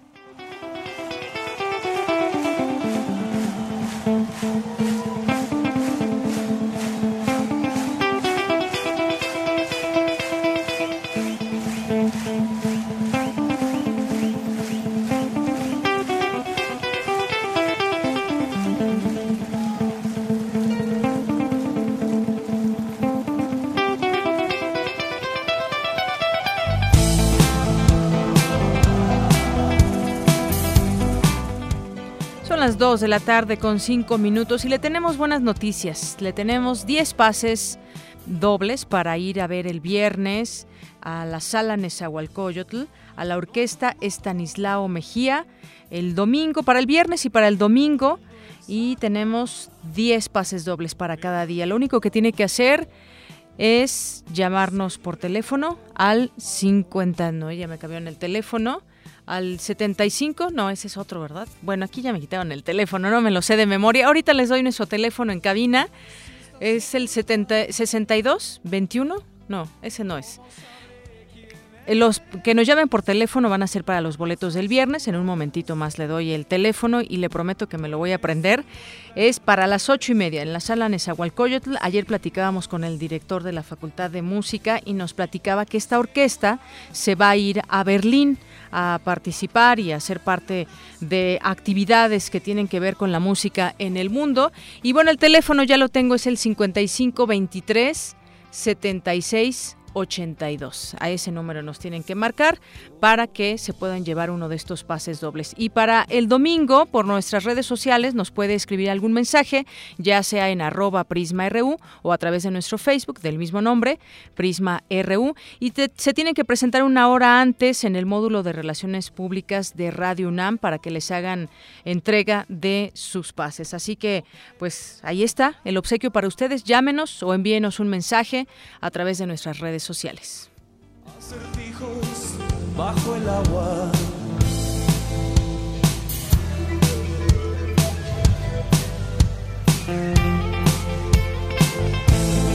Si algo se ves, calmaré tu histeria y con los dientes rasgaré tus medias. Signos, es la canción. Y bueno, nos vamos ya a la información que tenemos para usted en este día preparada. Violencias sociales, narcotráfico, la militarización pueden generar violencia en las escuelas. Mi compañera Dulce García nos tiene esta información. Dulce. Gracias, Deyanira. Muy buenas tardes a ti y al auditorio. La violencia física y psicológica, la discriminación y el racismo constituyen ejemplo de lo que se conoce como violencias sociales. Mónica Chávez González, profesora de la Escuela Nacional de Estudios Superiores Morelia, se dedica a estudiar este tipo de fenómenos en México. La violencia escolar siempre ha existido, desde que incluso surgió el el sistema educativo en sí, porque el sistema educativo pues está basado en relaciones de poder, en relaciones de dominación, en relaciones de autoridad y eh, pues en cuanto se cometen abusos no en, en un espacio tan jerarquizado pues suele haber múltiples violencias. Cuando no cumplíamos con las expectativas escolares no las humillaciones eh, los castigos corporales las exclusiones han existido en el sistema escolar desde que surgió. El narcotráfico y las políticas de militarización federal han ocasionado cambios en este tema, por lo que el combate y la prevención ahora suponen un reto mucho mayor el acceso a muchas armas, pues la inclusión de muchos jóvenes, eh, muchos de ellos alumnos, ¿no? Y de padres de familia a las filas del narcotráfico, pues hace que en México la violencia escolar empiece a adquirir tintes diferentes, ¿no? Donde la agresividad pues llega a niveles mucho más altos que antes, ¿no? Y donde pues ya haya otras manifestaciones como el uso de armas, como en la ingesta también de eh, drogas dentro del espacio escolar. Para solucionar esta situación, los centros de estudio han implementado formas de castigo más fuertes, pero la profesora asegura que es mejor optar por un sistema de restauración que tenga que ver con las nuevas medidas de impartición de justicia alternativa. Hasta aquí la información de Yanira. Muy buenas tardes. Muchas gracias, Dulce. Muy buenas tardes. Y en más información, hace unos días apenas se dio a conocer esta noticia escalofriante de que con ayuda de un adolescente, un niño, mató a su hermana de 10 años al colgarla de un árbol. Esto en el municipio de Namiquipa, allá en Chihuahua. Mi compañera eh, Cindy Pérez nos preparó la siguiente información. ¿Qué sucede en estas mentes infantiles? ¿Qué está pasando? Siempre nos viene a la mente el tema de la descomposición social. ¿Qué es realmente lo que lleva a un niño a matar a su hermana de 10 años? Adelante, Cindy. Muy buenas tardes, de Yanira y Auditorio de Prisma RU. La infancia es una etapa en la que niños y niñas debieran vivir seguros, ya sea en la casa, escuela o los centros de recreo. Sin embargo, recientemente se han presentado homicidios en los que menores de edad se han visto involucrados. En Chihuahua, un niño de 11 años, con la ayuda de su amiga de 14, asfixió a su hermana de 10. Este fenómeno, de acuerdo con la doctora Feggy Ostrowski, investigadora de la Facultad de Psicología de la UNAM, es consecuencia de un conjunto de factores sociales, biológicos y familiares. Muchas veces existen factores en el propio niño que son niños impulsivos, con conductas oposivo desafiantes, y no tienen inhibidores apropiados para inhibir los impulsos. Más del 50% de los homicidios presentaban algún trastorno de personalidad o conducta social. 4% actúa bajo los efectos de algún brote psicótico, niños que realmente están muy enfermos, pero solo es un, un trastorno mental que anula la voluntad, pero 42% son niños normales que vienen aparentemente de familias normales. La aparición de estos casos ha puesto de manifiesto la necesidad de revisar el tema de la edad penal, si es necesario reducirla de 18 a 16 o incluso menos. Al respecto, la académica universitaria refirió que antes de cualquier ajuste legal es necesario ampliar los mecanismos para evaluar el problema. ¿Quiénes son estos niños? ¿Cuáles son los factores que los llevaron? Muchas veces hay eh, síndromes, cuestiones biológicas, en donde son conductas opositivo desafiantes, que no controlan impulsos y puede pasar que no aprenda porque esté en un ambiente en donde no se le enseñe, donde los padres están ausentes, donde existe un medio ambiente sumamente hostil y ellos no lo logran, la pobreza, las carencias emocionales y malos tratos, pues son ingredientes muy comunes. La doctora Ostrowski advirtió que como adultos tenemos la obligación de rescatar y no maltratar a niños. De acuerdo con la Procuraduría General de la República, en el 2012 la cifra de niños y adolescentes involucrados en asesinato fue de 11.548. Hasta aquí mi reporte. Muy buenas tardes. Gracias, Cindy. Muy buenas tardes. Y me voy ahora con mi compañero Jorge Díaz porque hoy por la mañana hubo una conferencia de prensa de la Policía Federal que informó sobre la captura de, de, varios secuestradores en estados de nuestro país. En el operativo se logró la liberación de una de las víctimas. Adelante, Jorge. Deyanira, buenas tardes. Buenas tardes al auditorio. La Policía Federal informó de dos acciones coordinadas en los estados de Aguascalientes, Zacatecas y el Estado de México, donde se detuvo a una banda de secuestradores relacionada con Walter Eloy N., detenido apenas en julio de este año, y una peligrosa banda que operaba principalmente en Fresnillo, Zacatecas. El comisario general de la Policía Federal, Omar Hamid García Harfush, fue el encargado de leer el informe. La detención se produjo como resultado de las investigaciones desarrolladas a partir de un secuestro anterior, donde los secuestradores exigían una alta suma de dinero a cambio de la liberación de un hombre de 37 años de edad. En el lugar fueron detenidos sin efectuar un solo disparo cinco presuntos integrantes de esta organización delictiva, los cuales también mostramos su imagen con el único propósito de que en el caso que sean reconocidos por otras víctimas acudan a denunciarlos. Sujetos están relacionados al secuestro de una persona de 64 años de edad en septiembre de 2015 y de un menor de edad en julio del año pasado. En ambas operaciones policíacas no hubo necesidad de disparar armas de fuego y la detención fue en el Estado de México donde se realizó este operativo cuando los delincuentes pretendían cobrar un rescate de una fuerte cantidad de dinero, la cual no se especificó, de un hombre de 37 años de edad. Los detenidos se ya en el centro de reclusión de Cieneguillas en el estado de Zacatecas. El reporte que yo tengo de Yanira. Muchísimas gracias, Jorge Díaz. Y bueno, en más información, el grupo de empresarios y ciudadanos que organizó el lunes un paro de actividades allá en Oaxaca denunció que el secretario de Gobernación, Miguel Ángel Osorio Chong, no ha respondido a la petición de acercamiento para que se sienten a platicar y den paso a alguna solución de la iniciativa privada allá en Oaxaca. Ese grupo reiteró que las peticiones son liberación de carreteras, vialidades y del centro histórico a fin de reactivar la economía, respeto al libre tránsito, al trabajo y a la educación de calidad para los niños. Expuso que han pasado más de 90 días que iniciaron las movilizaciones de los maestros de la sección 22 de la CENTE y en este paro de lunes, dijo, esta agrupación denominada Sociedad Civil Organizada se sumaron ya 3.000 comercios, 2.500 camiones de transporte público y 5.000 ciudadanos. Además, allá en Chiapas, la demanda de amparo que la Coparmex Coparmex Chiapas interpuso contra los tres órdenes de gobierno por las omisiones en el conflicto magisterial fue admitida, informaron ya fuentes de este organismo empresarial. Y en otra información, la Procuradora General de la República, eh, Areli Gómez, acudió a una reunión privada con los integrantes de la Comisión Especial de Seguimiento a los hechos de Nochixtlán, Oaxaca, en donde fallecieron ocho personas el pasado 19 de junio durante el desalojo de maestros que culminó en un enfrentamiento con la Policía Federal. Este encuentro, que será de carácter privado, tiene el objetivo de informar a los legisladores los avances de las investigaciones, las cuales atrajo la propia PGR el mes pasado. Antes de iniciar el encuentro, el senador del PRD, Fidel de Médicis, se quejó de que la reunión no sea pública y no hayan dejado ingresar a los integrantes de la prensa. Esto es solamente lo que se sabe, que fue la procuradora, pero eh, los detalles aún no se conocen.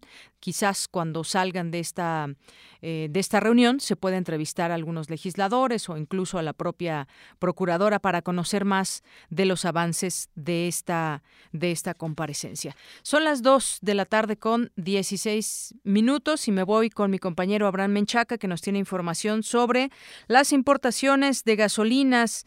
La gasolina importada durante 2015 representó 53% del total del consumo nacional. Adelante, Abraham. ¿Qué tal, Deyanira? Buenas tardes. Para abastecer de gasolina a los vehículos en México, Pemex requiere de 812 mil barriles al día. Sin embargo, solo produce 377 mil unidades diarias. Durante el actual sexenio, la importación de gasolina ha tenido un crecimiento anual consistente. En 2015 importó 155 millones de barriles de combustibles, la cifra más elevada de los últimos siete años.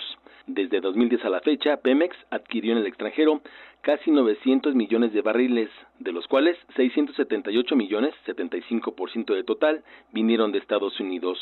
Para el maestro Fabio Barbosa Cano, académico de la Facultad de Economía del UNAM, la baja capacidad de refinación en México, asociada a la falta de inversión en el sector, propicia una creciente importación del energético. Se trata de un crudo muy pesado que para ser llevado a las refinerías y convertido en gasolina requiere de una mezcla de, con crudos ligeros. Ante este problema, la solución que el gobierno de México ha encontrado es la de abrir el mercado para la importación de gasolinas extranjeras. Ya ahorita esa, ese, ese porcentaje alcanza el 50%, un poco más del 50%. Este, veremos gradualmente crecer esta nueva situación de abastecimiento en los grandes mercados eh, de, la, de nuestro país. Deyanira, para Benjamín García Páez, académico de la Facultad de Economía del UNAM, México no puede ampliar su capacidad para refinar combustibles debido a los riesgos que se han acumulado en el sector. Pues lo que tenemos es una situación pues dramática, ¿no? Porque si las importaciones eh, pues tienen que ser crecientes porque la demanda es también creciente, eh, sin mucho esfuerzo visualizando, pues es que finalmente la gasolina Pemex irá gradualmente. No ha sido el proceso ya así muy perceptible por las mismas condiciones que hay, digamos, en la economía internacional, particularmente en los Estados Unidos, pero estaríamos realmente predestinados a depender de gasolina importada y más exactamente de gasolina ofrecida por las compañías transnacionales pues más importantes en el ámbito del mercado petrolero internacional. Entre los principales proveedores de combustibles a nuestro país, después de Estados Unidos, destaca Holanda, donde se adquirieron 114 millones de barriles entre 2010 y 2016.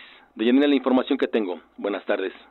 Gracias, Abraham. Muy buenas tardes, dos con 19 minutos. Vamos a hacer un corte. Antes, muchas gracias a las personas que nos hacen llegar sus mensajes a través de las redes sociales.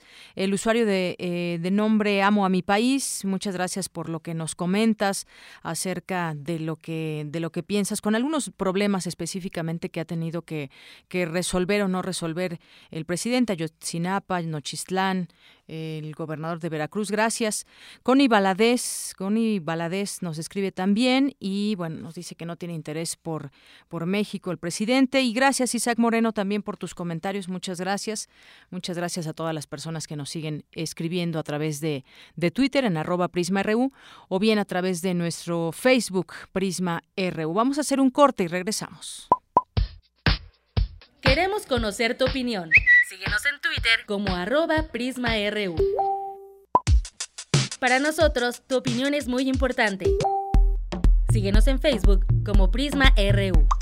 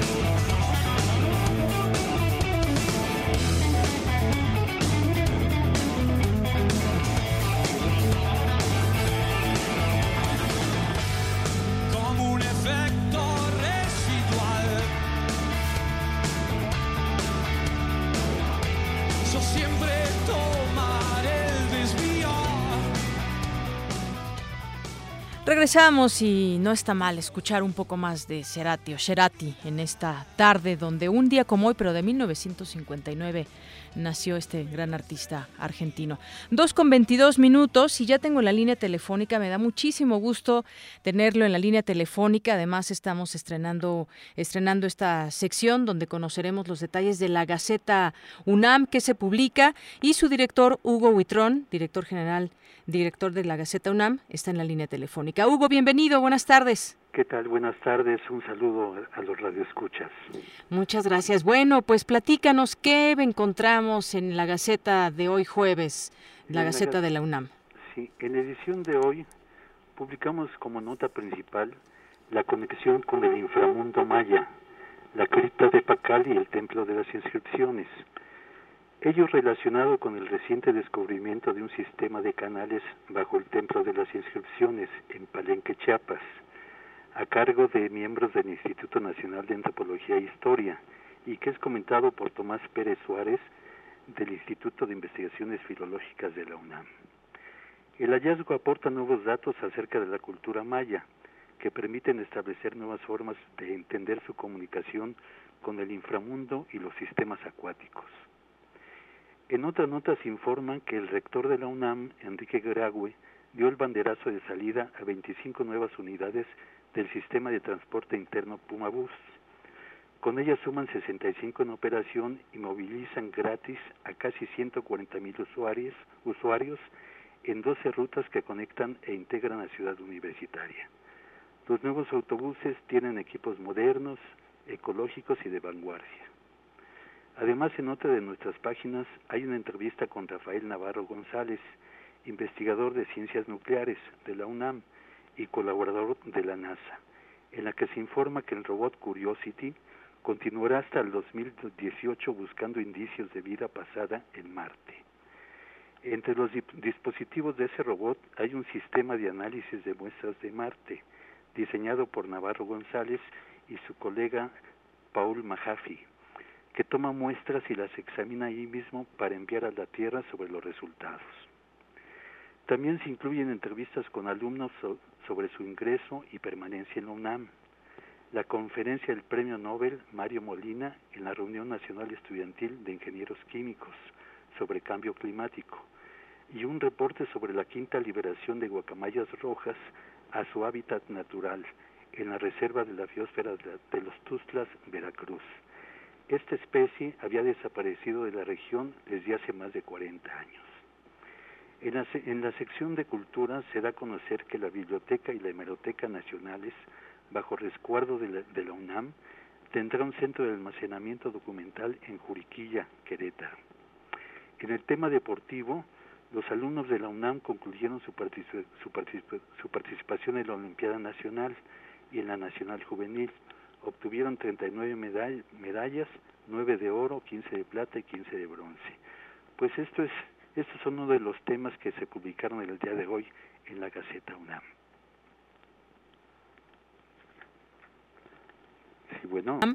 Gana la UNAM 39 preseas. Estaba leyendo yo esta última parte de deportes que hoy se puede ver en, en, esta gaceta. 39 preseas, ya nos decías cuántas de oro, cuántas de, cuántas de plata, cuántas de bronce, que sin duda son logros eh, muy buenos para la UNAM en, en, en, materia deportiva. Y justamente también lo que decías hoy, la portada de Gaceta UNAM se llama así, Conexión con el inframundo maya, que tiene que ver con este descubrimiento que nos platicabas, aporta nuevos datos acerca de la cultura maya e incluso este descubrimiento cambia una de las tesis originales del arqueólogo Alberto Ruz Lulier. Esto lo podemos leer hoy en Gaceta UNAM, además de muchas otras cosas que ya nos platicabas, la importancia de esta, eh, de la conferencia que dio magistral el Premio Nobel de Química Mario Molina, el cambio climático, el mayor reto del hombre. Debemos voltear a ver a nuestro medio ambiente y decir, esto es lo que hace falta. Nos los dicen ya quienes conocen de estos temas y yo creo que sin duda debemos de darle la importancia que se merece a estas lecturas. Por lo menos yo creo que el conocimiento pues nos da la pauta para ir eh, cambiando nuestro entorno. Y fíjate esto que mencionabas también del Pumabús, de estas 25 unidades más, nos tocó verlos porque fuimos a transmitir en trabajo social el pasado lunes y me tocó ver estas unidades muy bonitas, ya nos decías, aquí además se dan en la, en la Gaceta UNAM los detalles de cómo están estas unidades, lo cual, pues bueno, viene, viene eh, muy bien para la UNAM tener estas nuevas unidades y todo lo que se puede encontrar, también muchos anuncios, yo desde aquí le diría a toda nuestra comunidad universitaria que se una a través de Gaceta UNAM, que la consulte también a través de la página de internet. Hugo, pues muchísimas gracias y ya estaremos platicando contigo el próximo lunes te agradezco mucho, Deyanira. Este, muchas felicidades y nos vemos el lunes. Claro que sí, Hugo Buitrón, director de Gaceta UNAM. Muchas gracias. Hasta luego. Hasta luego. Perfil RU.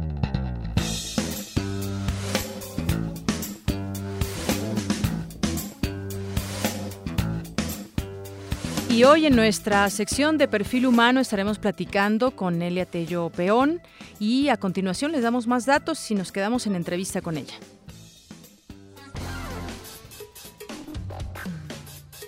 Nelia Tello Peón es maestra en trabajo social por la UNAM.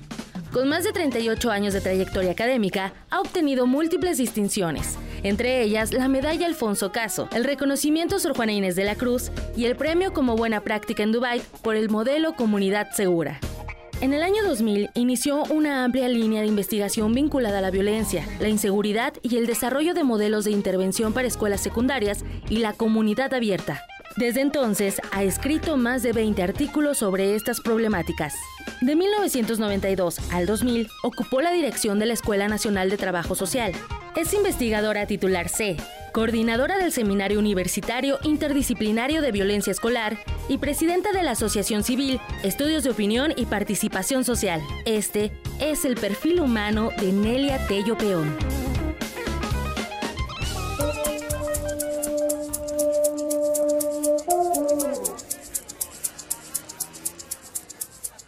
Nos encontramos con la profesora Nelia Tello Peón, profesora de tiempo completo y exdirectora de la Escuela Nacional de Trabajo Social de la UNAM. Bienvenida, profesora. Muchas gracias por la invitación. A sus órdenes.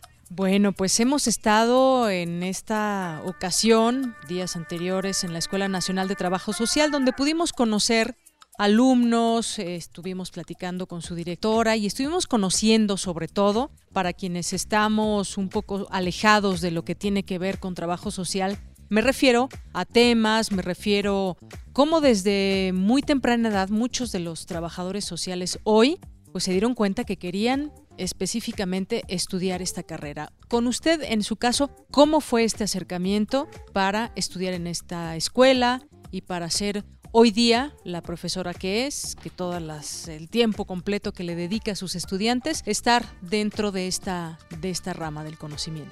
La verdad es que yo quería ser médica o licenciada en Derecho.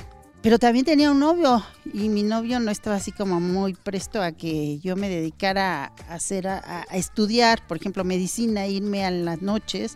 No, derecho ay, había muchos porros en aquellas épocas, en el pasado, y entonces era como que, ay, no tampoco. Y empecé a buscar qué otra profesión me gustaba y yo iba en la escuela y en la escuela íbamos a las comunidades. Íbamos los viernes y los sábados a las comunidades y hacíamos de todo. Una vez pavimentábamos, otra vez llevábamos tamales, otras veces ayudábamos a las señoras enfermas. Ay, yo no sé qué me pasó, que me empezó a gustar eso. La verdad, eso me gustaba desde antes. Cuando uno va en su vida cotidiana caminando, cuando te subes al camión, cuando empiezas a ver que unos tienen y otros no tienen, empiezas a sentir la necesidad de hacer algo. Y la verdad, no le pasará a todos, pero sí nos pasa a algunos y de pronto encontré un libro anaranjado de profesiones de la UNAM en donde venía el plan de estudios de la Escuela Nacional de Trabajo Social.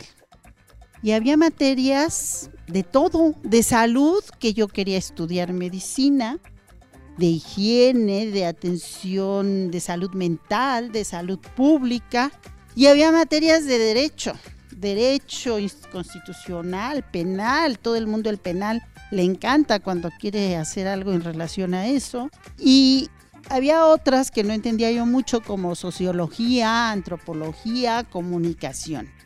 El caso es que dada mi circunstancia personal de también quererle dedicar tiempo a mi novio, ay Dios mío, qué equivocación aquella, pero bueno, ni modo así era uno, decidí ir a ver qué era eso de trabajo social y me empezó a gustar porque era trabajar con gente que tenía necesidades. En ese entonces yo no sabía lo que sé ahora de que las necesidades con las que trabajas son necesidades sociales, no son cualquier tipo de necesidades, no te dan tu título y tu canasta con manzanas, con títulos de propiedad de, de viviendas y vas repartiendo, ¿verdad? Tú lo que trabajas es cómo trabajar con la gente para que la gente pueda dejar de ser vulnerable, que la gente deje de ser víctima, que la gente deje de estar sometida y explotada. Entonces, bueno, ya allí viene otra fase, ¿no? Entonces te vuelves hasta revolucionario. Me gustaría que, nos platique, profesora, su campo en el que ha estado pues eh, mucho más tiempo y en el que ahora en el que ahora trabaja. Sí, mira, cuando uno estudia trabajo social, aparte de que la gente cree que es cuestión de bondad, también creen que es cuestión como de que podemos hacer un poquito de todo, ¿sí? ¿Tú qué sabes? Te habla tu pariente. ¿Tú qué sabes de los discapacitados? Dime. ¿Tú qué sabes de los adultos mayores? Dime. No, yo no sé, yo no sé de todos. Como trabajador social hay que tener una especialidad. No podemos ser todólogos porque entonces somos nada. Tenemos que tener un conocimiento muy profundo. Entonces, cuando yo salí de trabajo social, si eres una buena alumna, contrario a lo que sucede, que uno cree que sucede, puedes trabajar prácticamente en lo que tú quieras, en el área de la salud, en el área de la educación, en investigación en la UNAM, donde sea. Y yo me salí del área propiamente dominante de trabajo social, yo trabajaba en planeación, planeación de salud y planeación de educación. Trabajé con el doctor Narro en educación y en salud. Pero eso no era hacer trabajo social, claro, yo lo sabía hacer porque había estudiado aquí y aquí me habían enseñado a hacer planeación social, pero no era en sí mismo hacer trabajo social. De repente yo era maestra de comunidad y entonces yo iba a las comunidades cuando a ti te dicen que tú quieres, tienes que ir a una comunidad y transformar todo, pues la verdad nomás te frustras. Porque no es cierto, no puedes llegar ni como trabajador social, ni como abogado, ni bueno, ni como Peña Nieto a transformar toda la comunidad. Tú tienes que tener un objetivo muy claro y pensar en qué vas a trabajar y puedes trabajar en diferentes áreas. Yo empecé a trabajar en inseguridad y trabajaba en las comunidades en inseguridad y en ilegalidad con policías y ladrones cuando todo el mundo creía que todavía que el problema de la inseguridad de veras era un problema de policías y ladrones y no se habían dado cuenta que era un problema de, de descomposición social que tenía que ver con muchos otros problemas. Después de eso, empecé a encontrar que en las comunidades, en las comunidades, en las colonias populares, había la inseguridad se acentuaba alrededor de las escuelas secundarias. Y entonces empiezas a profundizar en lo que estás haciendo. Estoy hablando como del año 2000, que fue cuando dejé de ser directora de esta escuela. Te empiezas a dar cuenta que hay una serie de descomposición social en torno de las escuelas, vandalismo, los puntos de narcomenudeo, que apenas ahora los vio el Universal en, la colonia Cuauhtémoc el fin de semana, pero que nosotros desde entonces ya los habíamos visto y además les quiero avisar por si saben, todos los niños de la secundaria saben dónde están los puntos de venta. Si las autoridades por fin ahora ya se harán responsable, pues que le pregunten a cualquiera porque todo el mundo sabe. Y así fue cuando empezamos a trabajar con las escuelas, pero viendo a la comunidad. Y entonces establecimos una mirada integral de lo que era el problema de la inseguridad, la violencia y las escuelas. Y ya después ya te lo sabes. Bueno, profesora, me, me, da mucho gusto que nos haya compartido esta parte de lo que ha sido la academia y la práctica también y esos temas que, que, deben ser desde el conocimiento para poderse aplicar. Pero pues me gustaría que también nos comente, por ejemplo, qué hace, cuáles son sus pasatiempos, qué hace un fin de semana, ya un poquito alejados de la academia. Una vez que tú te metes en estos temas, ya no los puedes separar de tu vida particular. Y entonces toda tu vida particular sigues pensando en lo mismo todo el fin de semana. Lo único es que a lo mejor lo piensas sin horario, te levantas más tarde, pero te vas a desayunar y sigues hablando de lo mismo, de violencia, de inseguridad, de, del maestro, del mentado bullying que se volvió una etiqueta para los medios y que en realidad reduce el problema de la violencia escolar a, a una relación de niños que siempre se da en todos los grupos sociales. Entonces, ¿qué crees? Mis pasatiempos son leer, sobre violencia, sobre inseguridad, sobre legalidad, escribir sobre eso que se, que se junta, por supuesto, a lo profesional, pero ya no hay manera de desligar, no hay manera de romper. Tu vida se vuelve una sola. Pues qué interesante esto que me comenta, sobre todo cuando usted es una conocedora de ese tema, por ejemplo, de la violencia, de la violencia escolar y que no solamente se reduce a una palabra que desafortunadamente los medios de comunicación hemos resumido, pero que tiene que ver con todo un problema eh, social. Y esto es importante conocerlo y que además lleguen antes que incluso los periodistas al lugar de los hechos y que conozcan y que además me ha dado una, una buena lección y algo que bueno, ya de, desde mucho tiempo atrás lo sabemos y lo debemos hacer, a ver a los especialistas, a los académicos de la UNAM que nos puedan también desde su conocimiento dar luz cuando queremos conocer de muchos de esos temas que a veces están tocados no con esa, eh, con esa intensidad con que muchos académicos lo hacen. Pues con qué se despide, profesora, para cerrar esta entrevista. Pues yo te agradezco muchísimo esta oportunidad porque no vamos a desechar esa idea de que el trabajo social tiene que ver con la bondad, con la sensibilidad especial de ciertas personas, inclusive a veces se habla mucho de vocación, pero yo creo que lo que tenemos que tener es conocimiento y claro, ganas de hacerlo, pero todos, cualquier profesionista, no de manera particular este, todos tienen que estar satisfechos con lo que hacen, porque si no, nunca van a ser unos profesionistas de primera. Entonces yo agradezco mucho esto porque ciertamente es muy lamentable que aún hoy, cuando los niños de primer ingreso vienen, les dice uno, ¿y qué tal? Sus parientes diciéndoles que si en la universidad se estudia trabajo social con cara de juat. Y todos se identifican con, el, con, con la frase, ¿no? Es muy importante este tipo de difusión. Yo se los agradezco a ustedes muchos porque lo social, nada podrá resolverse si no atendemos lo social. Pues muchas gracias, profesora. Global RU.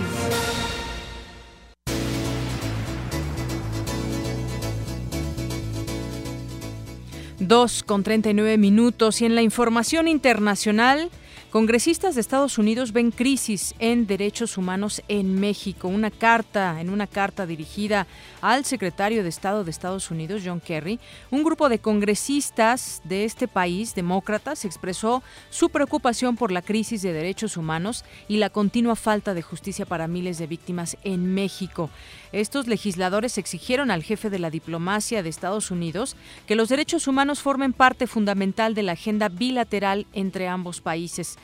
Dice en una parte textualmente, le animamos fervientemente a enfatizar la necesidad de que México combata de forma efectiva los abusos a los derechos humanos, escribieron los congresistas, quienes se mostraron perturbados por el uso persistente de tortura en las investigaciones criminales del país, tal y como se detalla en un reciente informe de Amnistía Internacional. Los legisladores nombraron los casos que han ocurrido bajo la administración de Peña Nieto y donde se ha evidenciado la violación de derechos humanos como Tlatlaya en el Estado de México y la desaparición de los 43 normalistas en Iguala, Guerrero, el 26 de septiembre de 2014.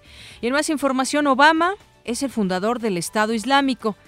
Bueno, eso lo dice Donald Trump, de ese tamaño sus declaraciones ahora, este candidato republicano a la presidencia de Estados Unidos afirmó que el mandatario Barack Obama es el fundador del grupo yihadista Estado Islámico y la aspirante demócrata Hillary Clinton, la cofundadora. Durante un mitin de campaña en Florida, Trump criticó la gestión de Obama en la lucha contra el terrorismo internacional.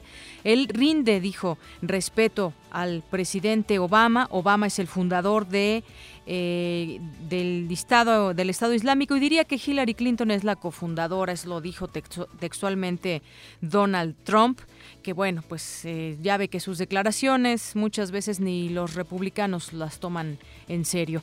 En otra información internacional, la presidenta de Brasil, eh, Dilma Rousseff, suspendida de sus funciones, apeló ayer a la Organización de Estados Americanos en un intento de detener el proceso que le puede costar el cargo mientras aguarda que se fije la fecha definitiva del juicio aprobado por el Senado. La demanda fue presentada ante la Comisión Interamericana de Derechos Humanos por el Partido de los Trabajadores al que pertenece Rousseff, el cual explicó que la mandataria aparece entre los firmantes en calidad de víctima de un proceso ilegal.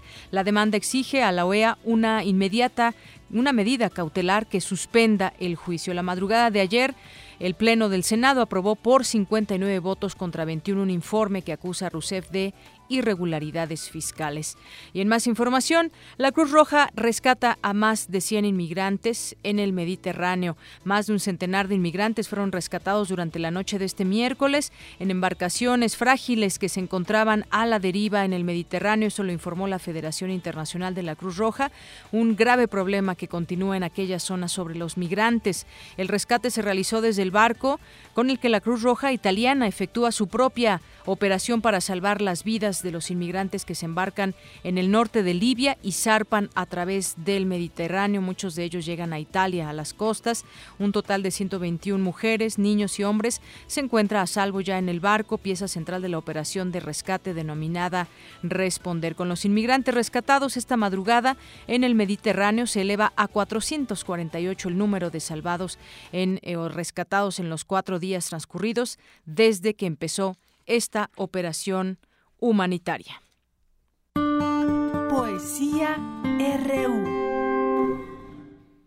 Y vamos a escuchar en voz de nuestra compañera Margarita Castillo en esta sección de Poesía RU un texto del subcomandante Marcos y bueno, pues recordando el natalicio de Emiliano Zapata el pasado 8, 8 de agosto allá en Anenecuilco. Y bueno, pues escuchemos este poema que nos preparó Margarita Castillo.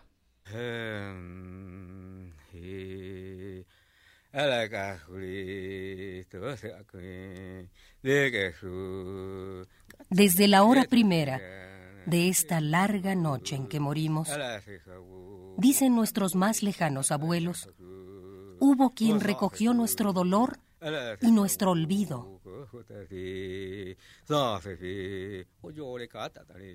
Hubo un hombre que caminando su palabra desde lejos a nuestra montaña llegó y habló con la lengua de los hombres y mujeres verdaderos. Era y no era de estas tierras su paso, en la boca de los muertos nuestros, en la voz de los sabedores ancianos.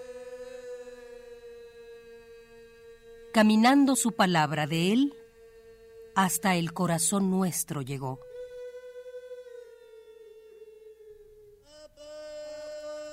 Hubo y hay, hermanos, quien siendo y no siendo semilla de estos suelos, a la montaña llegó, muriendo, para vivir de nuevo, hermanos. Vivió muriendo en el corazón de este paso propio y ajeno, cuando casa hizo en la montaña de nocturno techo.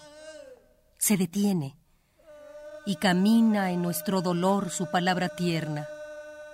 Botán Zapata, guardián y corazón del pueblo.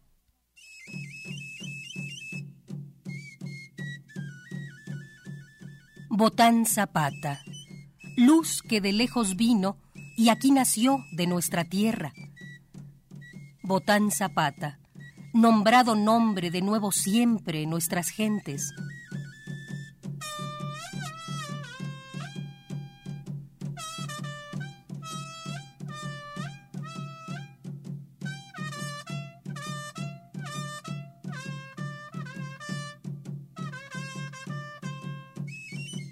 Botán Zapata, tímido fuego que nuestra muerte vivió más de 500 años. Botán Zapata, hombre que cambia, hombre sin rostro, tierna luz que nos ampara. Vino viniendo Botán Zapata. Arte y cultura.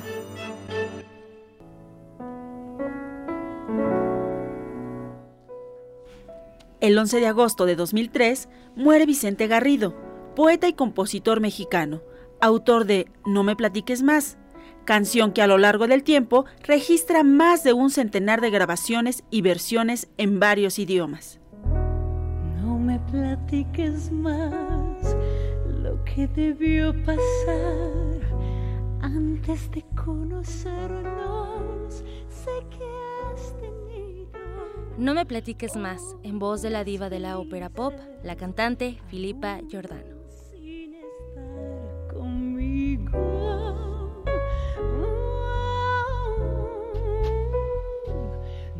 Quiero ya saber. Durante los próximos sábados y domingos, en la explanada del Centro Cultural Universitario se estará presentando El Juglarón, una serie de ocho obras unidas por un narrador, escritas en 1961 por el poeta español León Felipe.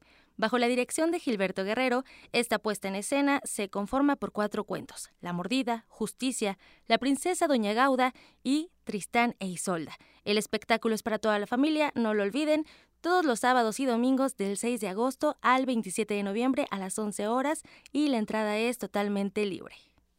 Zarpazo RU.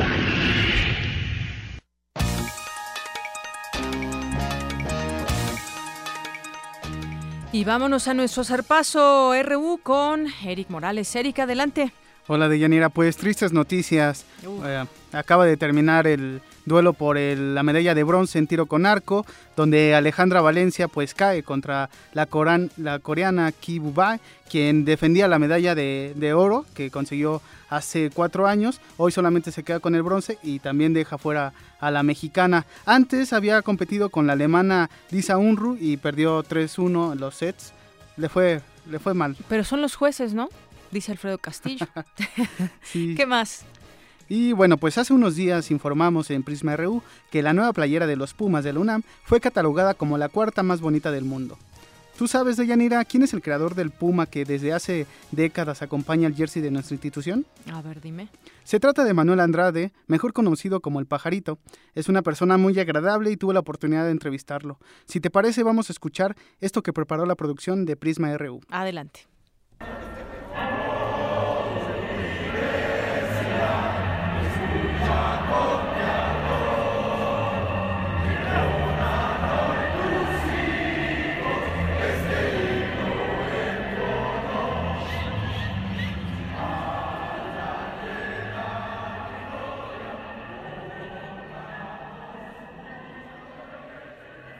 Hoy estamos muy contentos en el Zarpazo RU porque nos acompaña Manuel el Pajarito Andrade, quien es ni más ni menos el creador del logo de los Pumas de la UNAM y que ahora se utiliza para representar a prácticamente todos los deportes de nuestra institución. Bienvenido Manuel, gracias por aceptar nuestra invitación. Por favor, cuéntenos de dónde es originario.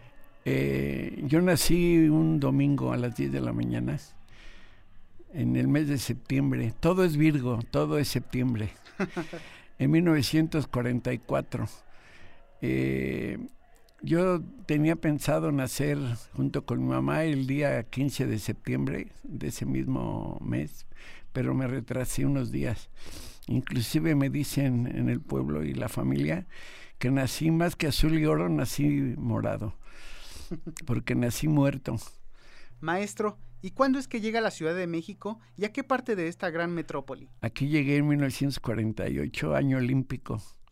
Se efectuaban, se acabaron de efectuar en, en Londres los de 1948. Y llegué a, primero al barrio de Miscuac, un tiempito ahí y luego a la colonia San Rafael, donde conocí mucha gente del deporte que ha brillado, verdaderamente brillado, como es Enrique Borja García, como es el, el Cinco Copas, la Tota Carvajal, el Pajarito Moreno, boxeador, el Chicle Zuribe. ¿De dónde se origina su amor por la universidad y en qué momento se da el flechazo entre la institución y usted?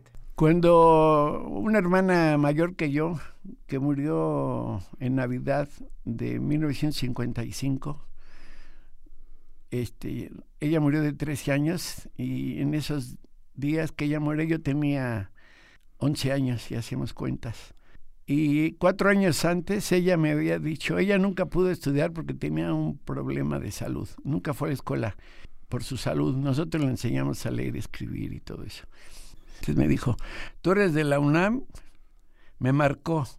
Entonces, esta hermana Imelda, mayor que yo dos años, me dijo, tú eres, del, tú eres de la universidad, yo soy del Politécnico, porque en esa colonia también había mucha gente del Politécnico, ya que estaba muy cerca ahí, uh -huh. el casco de Santo Tomás, este, los burros blancos. Entonces ella se definió y me, de, y me definió, y desde entonces, hace 65 años, yo soy Puma. Manuel, ¿Cómo es que nace la idea de crear una imagen para el equipo de los Pumas y cómo fue el proceso creativo en esta tarea? Yo en ese tiempo trabajaba en la... era maestro de lo que le llaman práctica docente aplicada al diseño en la EDA, Escuela de Diseño y Artesanía, dependiente de Bellas Artes y de CEP. Me tardé como tres meses y medio y el día 14, me acuerdo perfectamente bien, porque todo ocurre en septiembre, como dije antes. El día 14 de septiembre de 1973, yo entregué en rectoría a, al ingeniero Cadaval Torres y, ya llevé yo mi trabajo. Quiero comentar que ese logo nació en la colonia Miguel Chapultepec, en la calle Ignacio Esteba, 18 edificio Asturias, 18, departamento 5, frente a, la, a lo que era la embajada de la URSS, hoy de Rusia, ahí en San Miguel Chapultepec. Y ahí, ahí, ahí fue trabajado. Y mi modelo vivía en Chapultepec, mi modelo vivo, el Puma, el Félix con color, que es el nombre, el nombre científico de, del puma. Y la palabra puma es quichua o quechua. No viene de otro lado más que de esa lengua. Maestro, la camisa de los Pumas es muy popular en la actualidad. ¿Qué siente cuando ve su diseño por la calle en cada una de estas playeras? No, me siento una, una emoción muy grande, inexplicable, porque sí ya me ha tocado verlo en los cinco continentes con mis propios ojos, tomando la licencia poética, ¿no? Eh, cuando, cuando uno hace un trabajo, uno siempre piensa que va a ser el mejor. Voy a decir lo siguiente, tomé un pecero que venía hasta rectoría de esos peceros que circulaban por toda Revolución, cobraban una cuota, era un taxi colectivo. Y un maestro de obras que yo supongo, que nunca supe su nombre ni le pregunté, nada más le contesté fríamente, porque tampoco no sabía yo qué pasaba en el futuro. Me, me dijo el señor, fue la, primer, la primera opinión sobre el logo. Increíble. Por ahí debe andar el señor. Me dice, es el nuevo, es el nuevo escudo de los Pumas. Dije, ya, este, estamos en el, en el camino. Manuel, ¿qué significa la UNAM para usted? Junto con la madre o paralelo, porque ya ella que me dio luz ya se fue y la, el alma mater, nuestra UNAM, va a seguir dando luz. No sé si eso dice todo. Y, y no solo hasta hoy, sino hasta siempre. Porque es algo que yo creo que no va a morir nunca como nuestras culturas mexicanas. Esta es una, una cultura que nace también, para variar, un septiembre. Un 21 de septiembre de 1551 como real y pontificia. Y sigue hasta nuestros días. No sé si respondo, pero yo le veo tan grande como la Tierra misma, como nuestro planeta Tierra. Y con, y con áp- ápices todavía, con, con, con salientes, con brazos, con dedos que quieren buscar otros horizontes. Seguir viajando. Manuel, muchas gracias por haber asistido a Prisma RU. Le estamos muy agradecidos y estamos muy felices de que nos haya acompañado el creador del logo de los Pumas del UNAM. Muchas gracias. Gracias.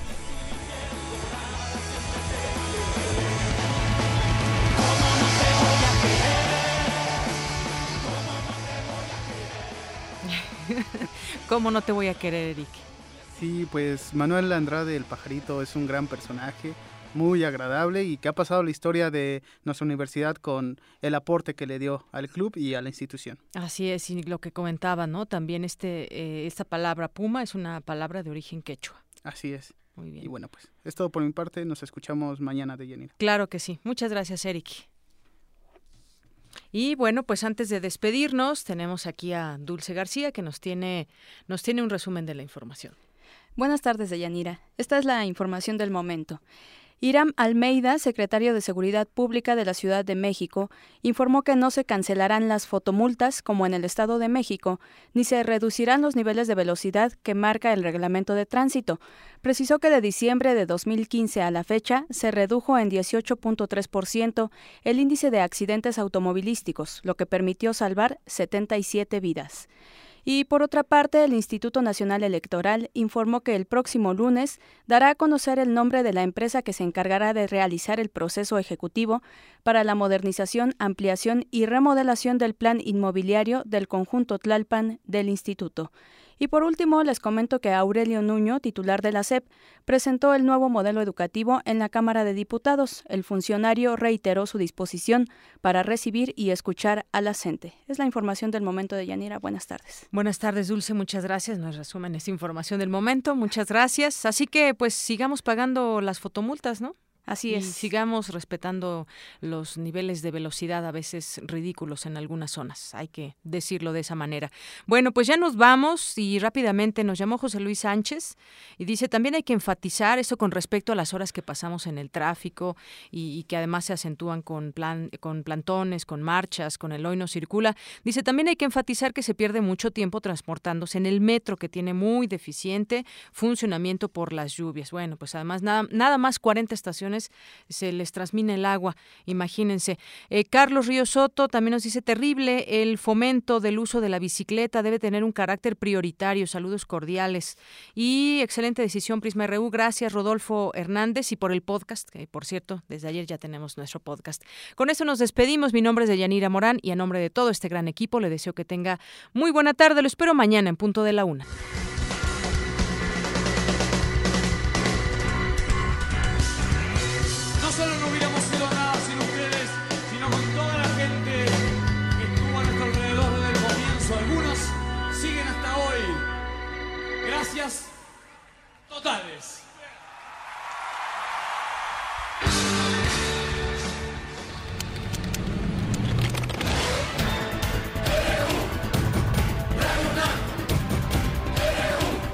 Prisma RU, los perfiles del acontecer universitario de México y el mundo en una frecuencia. De lunes a viernes, de 1 a 2 de la tarde.